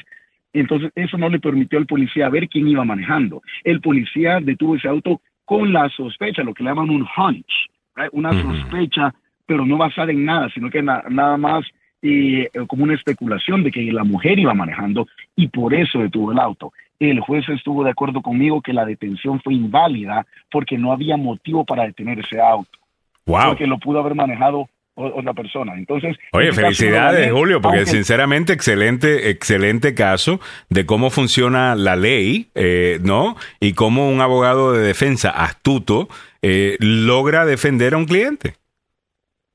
Ya, y eh, es similar. Muchas veces yo le digo a la gente, le uso esta como este ejemplo, yo le digo, ok, en el fútbol, en el fútbol, la, el fútbol soccer, la forma en la que un equipo gana un partido es haciendo que, eh, metiendo un gol. ¿Y cómo es que se mete un gol? Un gol se mete si la pelota entra a la portería. Pero solamente porque la pelota entra a la portería no quiere decir que se ha, que, se ha anotado un gol válido. Por ejemplo, si el, si el jugador que mete la pelota dentro de la portería estaba en fuera de lugar, entonces la pelota entra a la portería, pero ese gol no cuenta. O si el, eh, si el, el, jugador mete la pelota, eh, pero es con la mano, de nuevo, ese gol no cuenta. La pelota entra a la portería, pero no es gol porque hubo una violación del proceso. Entonces, solamente porque mi cliente no tenía licencia, eh, eh, no quería decir que el proceso había sido seguido eh, de, manera correcta. Y entonces hubo una defensa, lo que una defensa técnica. Ahora, muchas veces las defensas técnicas se le ha dado un mal nombre acá en Estados Unidos dice, de hecho hay una expresión cuando dice, oh, he got off on a technicality. Right, right, Salió por un tecnicismo. Pero los tecnicismos, esas cosas bien específicas, tienen un propósito y es este. eh, hay todo un reglamento de cómo es que tiene que operar la policía y cómo es que tiene que operar la fiscalía para, comprobar, para comprobar la, la, la culpabilidad de alguien. ¿Por qué, ¿Por qué es que existe todo ese protocolo? Es para asegurarse que todo mundo es tratado de una manera igual y que la policía no va a abusar, no, no, va, a actuar, no va a actuar de manera arbitraria, hmm. que no va a poder actuar de una manera con ciertos individuos y de otra manera con otros individuos. Entonces se, se establece un protocolo uniforme que aplica en toda ocasión y protege a todo mundo. Y si se cumple con ese protocolo, quiere decir que se, eh, se puede eliminar la arbitrariedad mm. del policía. Podemos decir que el policía no, no actuó de una manera injusta o arbitraria con este individuo porque lo trató igual que como trata a todas las otras personas. Y después de darle el mismo trato, se dio cuenta que había cometido un crimen y que este individuo lo cometió. Entonces, para promover la, la, el trato similar a personas eh, y similarmente situadas, es que existen esas, e, es, eh, esos protocolos y cuando se viola el protocolo hay una defensa técnica. Entonces, lastimosamente, se le ha dado una, un mal nombre a esas defensas técnicas, pero hay un motivo por el cual existen. Esas defensas técnicas. Estamos hablando con el abogado Julio Alemán de Salvado, Salvado y Salvado. 301-933-1814. En breve te quiero preguntar eh, precisamente de algo similar, porque lo que tú estás hablando es de que si existe causa probable o no para detener a la persona para poder justificar cualquier cosa que venga después de, de, eso. Y yo sé que en Maryland en este momento están queriendo pasar unas nuevas leyes o quizás ya la pasaron, que tienen que ver con la marihuana. Y si, por ejemplo, un policía, ahora que la marihuana recreativa puede ser legal en el estado, si el tú oler marihuana en un auto justifica una búsqueda dentro de ese auto de cualquier otra actividad ahora que la marihuana es legal. Antes sí se podía hacer, pero tengo entendido que ahora que la marihuana recreacional puede ser legal, que no necesariamente un policía estará justificado en hacerle incluso una prueba de, de si la persona está capacitada para manejar ese auto solo por oler la marihuana. Yo no sé quién es el que está interesado en pasar estas leyes, pero sé que están en la, en la legislatura trabajando en ello, o, quizás ya lo pasaron. Eh, ¿qué, qué, conoces de este tema, eh, Julio? Bueno, sí, eh, bueno, hubo toda una, una revolución, por decirlo así, aquí en Maryland, dentro de la legislatura, donde se ha flexibilizado las leyes que controlan el uso y consumo de la marihuana. Y como parte de eso, la, la, la, gente ahora, comenzando creo que es el primero de julio, va a poder eh, poseer hasta una onza, ya hasta una onza de, de, marihuana para consumo personal, ¿ok? Ahora, sí, también va a haber todo un proceso de, para que establecimientos puedan obtener la licencia para vender la marihuana, porque ya va a ser legal para uso recreativo, pero siempre se va a penalizar ciertas ciertas cosas, como por ejemplo manejar bajo la influencia de la marihuana y todo eso. Ahora, hay, hay una ley que es muy interesante y es la que estabas hablando, Alejandro, de que una de la, uno de los proyectos de ley que se aprobaron ya fue adoptado por ambas cámaras de la legislatura aquí en Maryland, eh, es una ley que va a prohibir que un policía pueda registrar un auto simplemente por el olor de la marihuana. Mm. Entonces ya voy a explicar cuáles son, eh, eh, eh, cómo es que eso puede ser utilizado o no por los policías, pero solamente el, el olor a la marihuana y nada más no va a ser ahora una base para que un policía pueda registrar un auto. ¿ok? eso, eso fue basado en, un, en, una, un proyecto de ley que fue aprobado por la legislatura. Ahora, interesantemente, Westmore no firmó ese proyecto de ley siempre se va a convertir en ley por esto, porque si, un, ah, si una ley es aprobada por la legislatura en Maryland y el, el gobernador no la firma, no, no, no pone su firma para, para adoptar esa ley, pero si tampoco la veta, eh, diez días después de que se la presentan, entonces se convierte por, por operación de la ley, la ley se, eh, eh, entra en fuerza. Entonces, el, el, básicamente el, el, el, gobernador tiene 10 días para ya sea firmarla o vetarla. Y si no la veta, aunque el, aunque el gobernador no la haya firmado, se convierte en ley. Y eso es lo que está pasando con esa ley. Mm. Ahora, ¿qué quiere decir eso? Vamos a dar ciertos ejemplos. Digamos que un policía va manejando en su patrulla y ve que eh, una placa, eh, una, la lucecita que va abajo de la, de la, encima de la placa, para iluminar la placa. Digamos que es de noche y el oficial ve que la, la lucecita que ilumina la placa está apagada, el, foquito está quemado. Mm. Y por eso detiene el auto. Ahora, el policía no ve que la persona va meciéndose de un carril al otro, no ve que, que va sobre el límite de velocidad, no ve que el, que el auto atropella a alguien o, esté cerca de atropellar o chocar, sino no observa ninguna, nada fuera de lo normal en la manera de controlar ese auto, sino que lo único que ve es que el, el foquito está quemado y lo detiene basado en eso. Si el policía se acerca a la ventanilla y siente olor a marihuana, aunque sea muy fuerte, eh, el oficial en esa circunstancia no podría registrar el, el automóvil, ¿ok? No podría, ¿Por qué? Porque no observó nada malo en la manera de manejar y el hecho que hay sienta olor a marihuana no justifica que se pueda registrar el auto. En esa circunstancia, en ese ejemplo, no podría registrarlo. Ahora, vamos a, cambiar un poquito diferente eh, los hechos.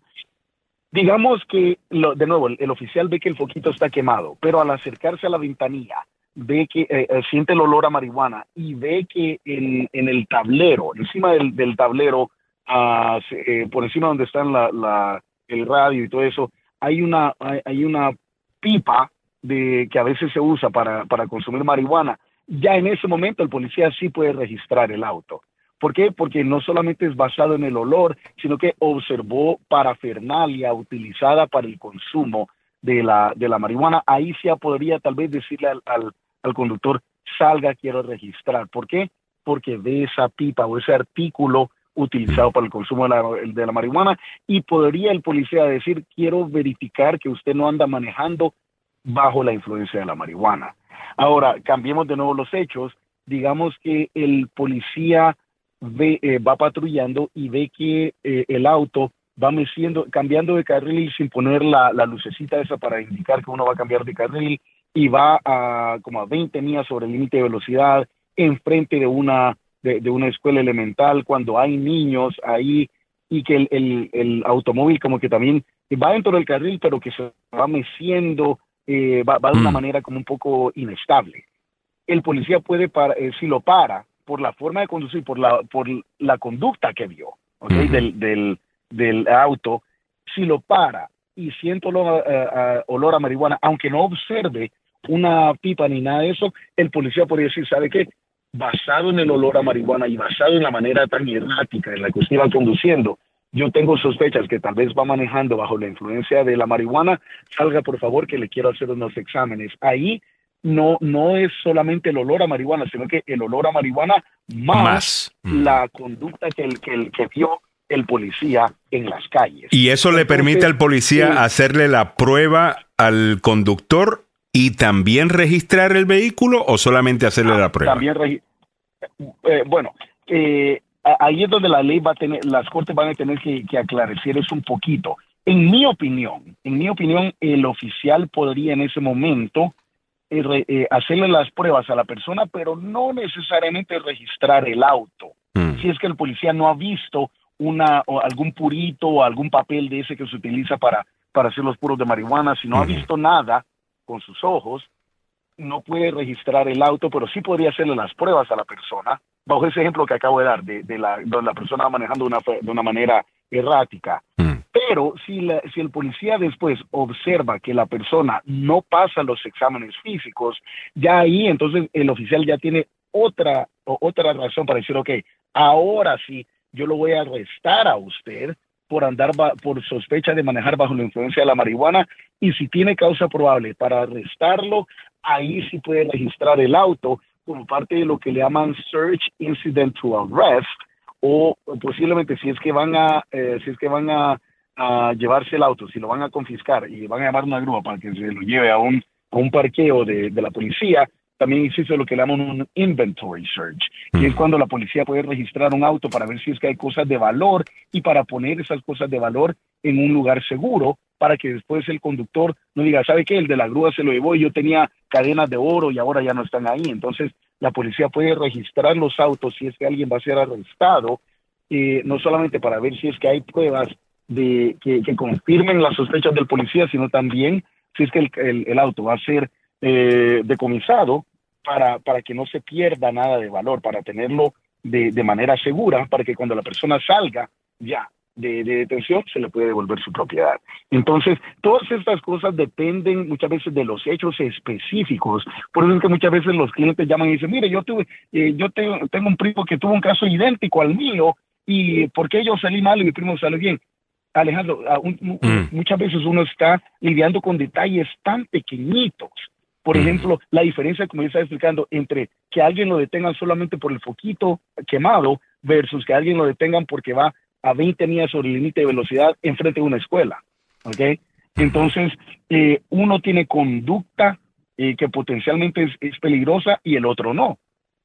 Entonces, son, son hechos bien específicos y lo que un abogado tiene que hacer es saber eh, qué es lo que puede establecer la causa probable y qué no, y muchas veces utilizar la falta de causa probable. Para, de, de, hecho, para detener un auto no se necesita causa probable, se necesita lo que se llama eh, una sospecha razonable, reasonable articulable suspicion. Entonces, para detener un auto es una sospecha razonable que se pueda articular, que se pueda eh, explicar. Para, para revisar al auto o a la persona, ahí se necesita causa probable. Y ya para, para detenerlo, de nuevo es causa probable, para llevárselo arrestado. Y todo eso son las cosas que un abogado tiene que saber. Ahora, el problema me parece que muchas veces lo, hay abogados que no le explican a la persona.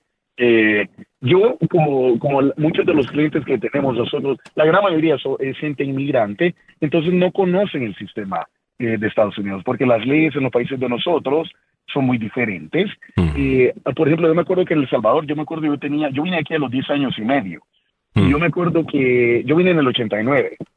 En los 80 en El Salvador era muy normal que mi mamá iba manejando, pero ella tenía un microbús, iba manejando, y un policía se podía parar enfrente eh, extendía la mano, la detenía y sin, sin haber observado ninguna, eh, ninguna infracción de tránsito, ok, venga, denme su licencia, su tarjeta de circulación y todo eso, la policía en los países de nosotros puede detener a una persona, tal vez no en todos los países, pero en muchos, y puede detener a, un, a un conductor solo porque sí. En cambio, aquí en Estados Unidos, para proteger al público, es que un policía no puede detener a alguien solo porque si tiene que observar o, conducta que sea sospechosa o un desperfecto con el vehículo, porque el policía puede detener a alguien que anda con un foco quemado, para no, tal vez no porque sospeche que hay un crimen, sino que le dice, oh, ¿sabe qué? Quiero asegurarme que usted tenga sus luces que funcionan bien, para que en la noche no alguien, tal vez algún peatón que no la pueda ver porque va con las luces quemadas, sea atropellado. O sea que, pero tiene que tener un motivo para explicar, eh, una explicación de por qué es que detuvo ese auto. Y es de nuevo ese espíritu de querer promover la libertad ciudadana la que crea todos esos requisitos para que un policía pueda detener a alguien acá. Y de nuevo lo que lo que se quiere eh, lo que se quiere evitar es la arbitrariedad de parte de los policías. Todas estas son cosas filosóficas que me parece que hacen de ese país un país bello, un país que, que eh, el, latino que, vive acá varios años y que no le empieza a tener cariño a este país porque tal vez nunca ha pensado las libertades de las que usamos acá con respecto al gobierno. O sea, el gobierno se limita mucho acá. Ya.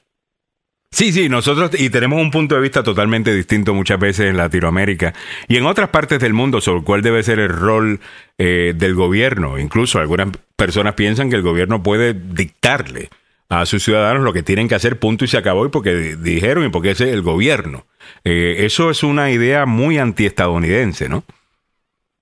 Ya, así es, así es. Eh, no, eso no es de aquí, eso no está en nuestro ADN.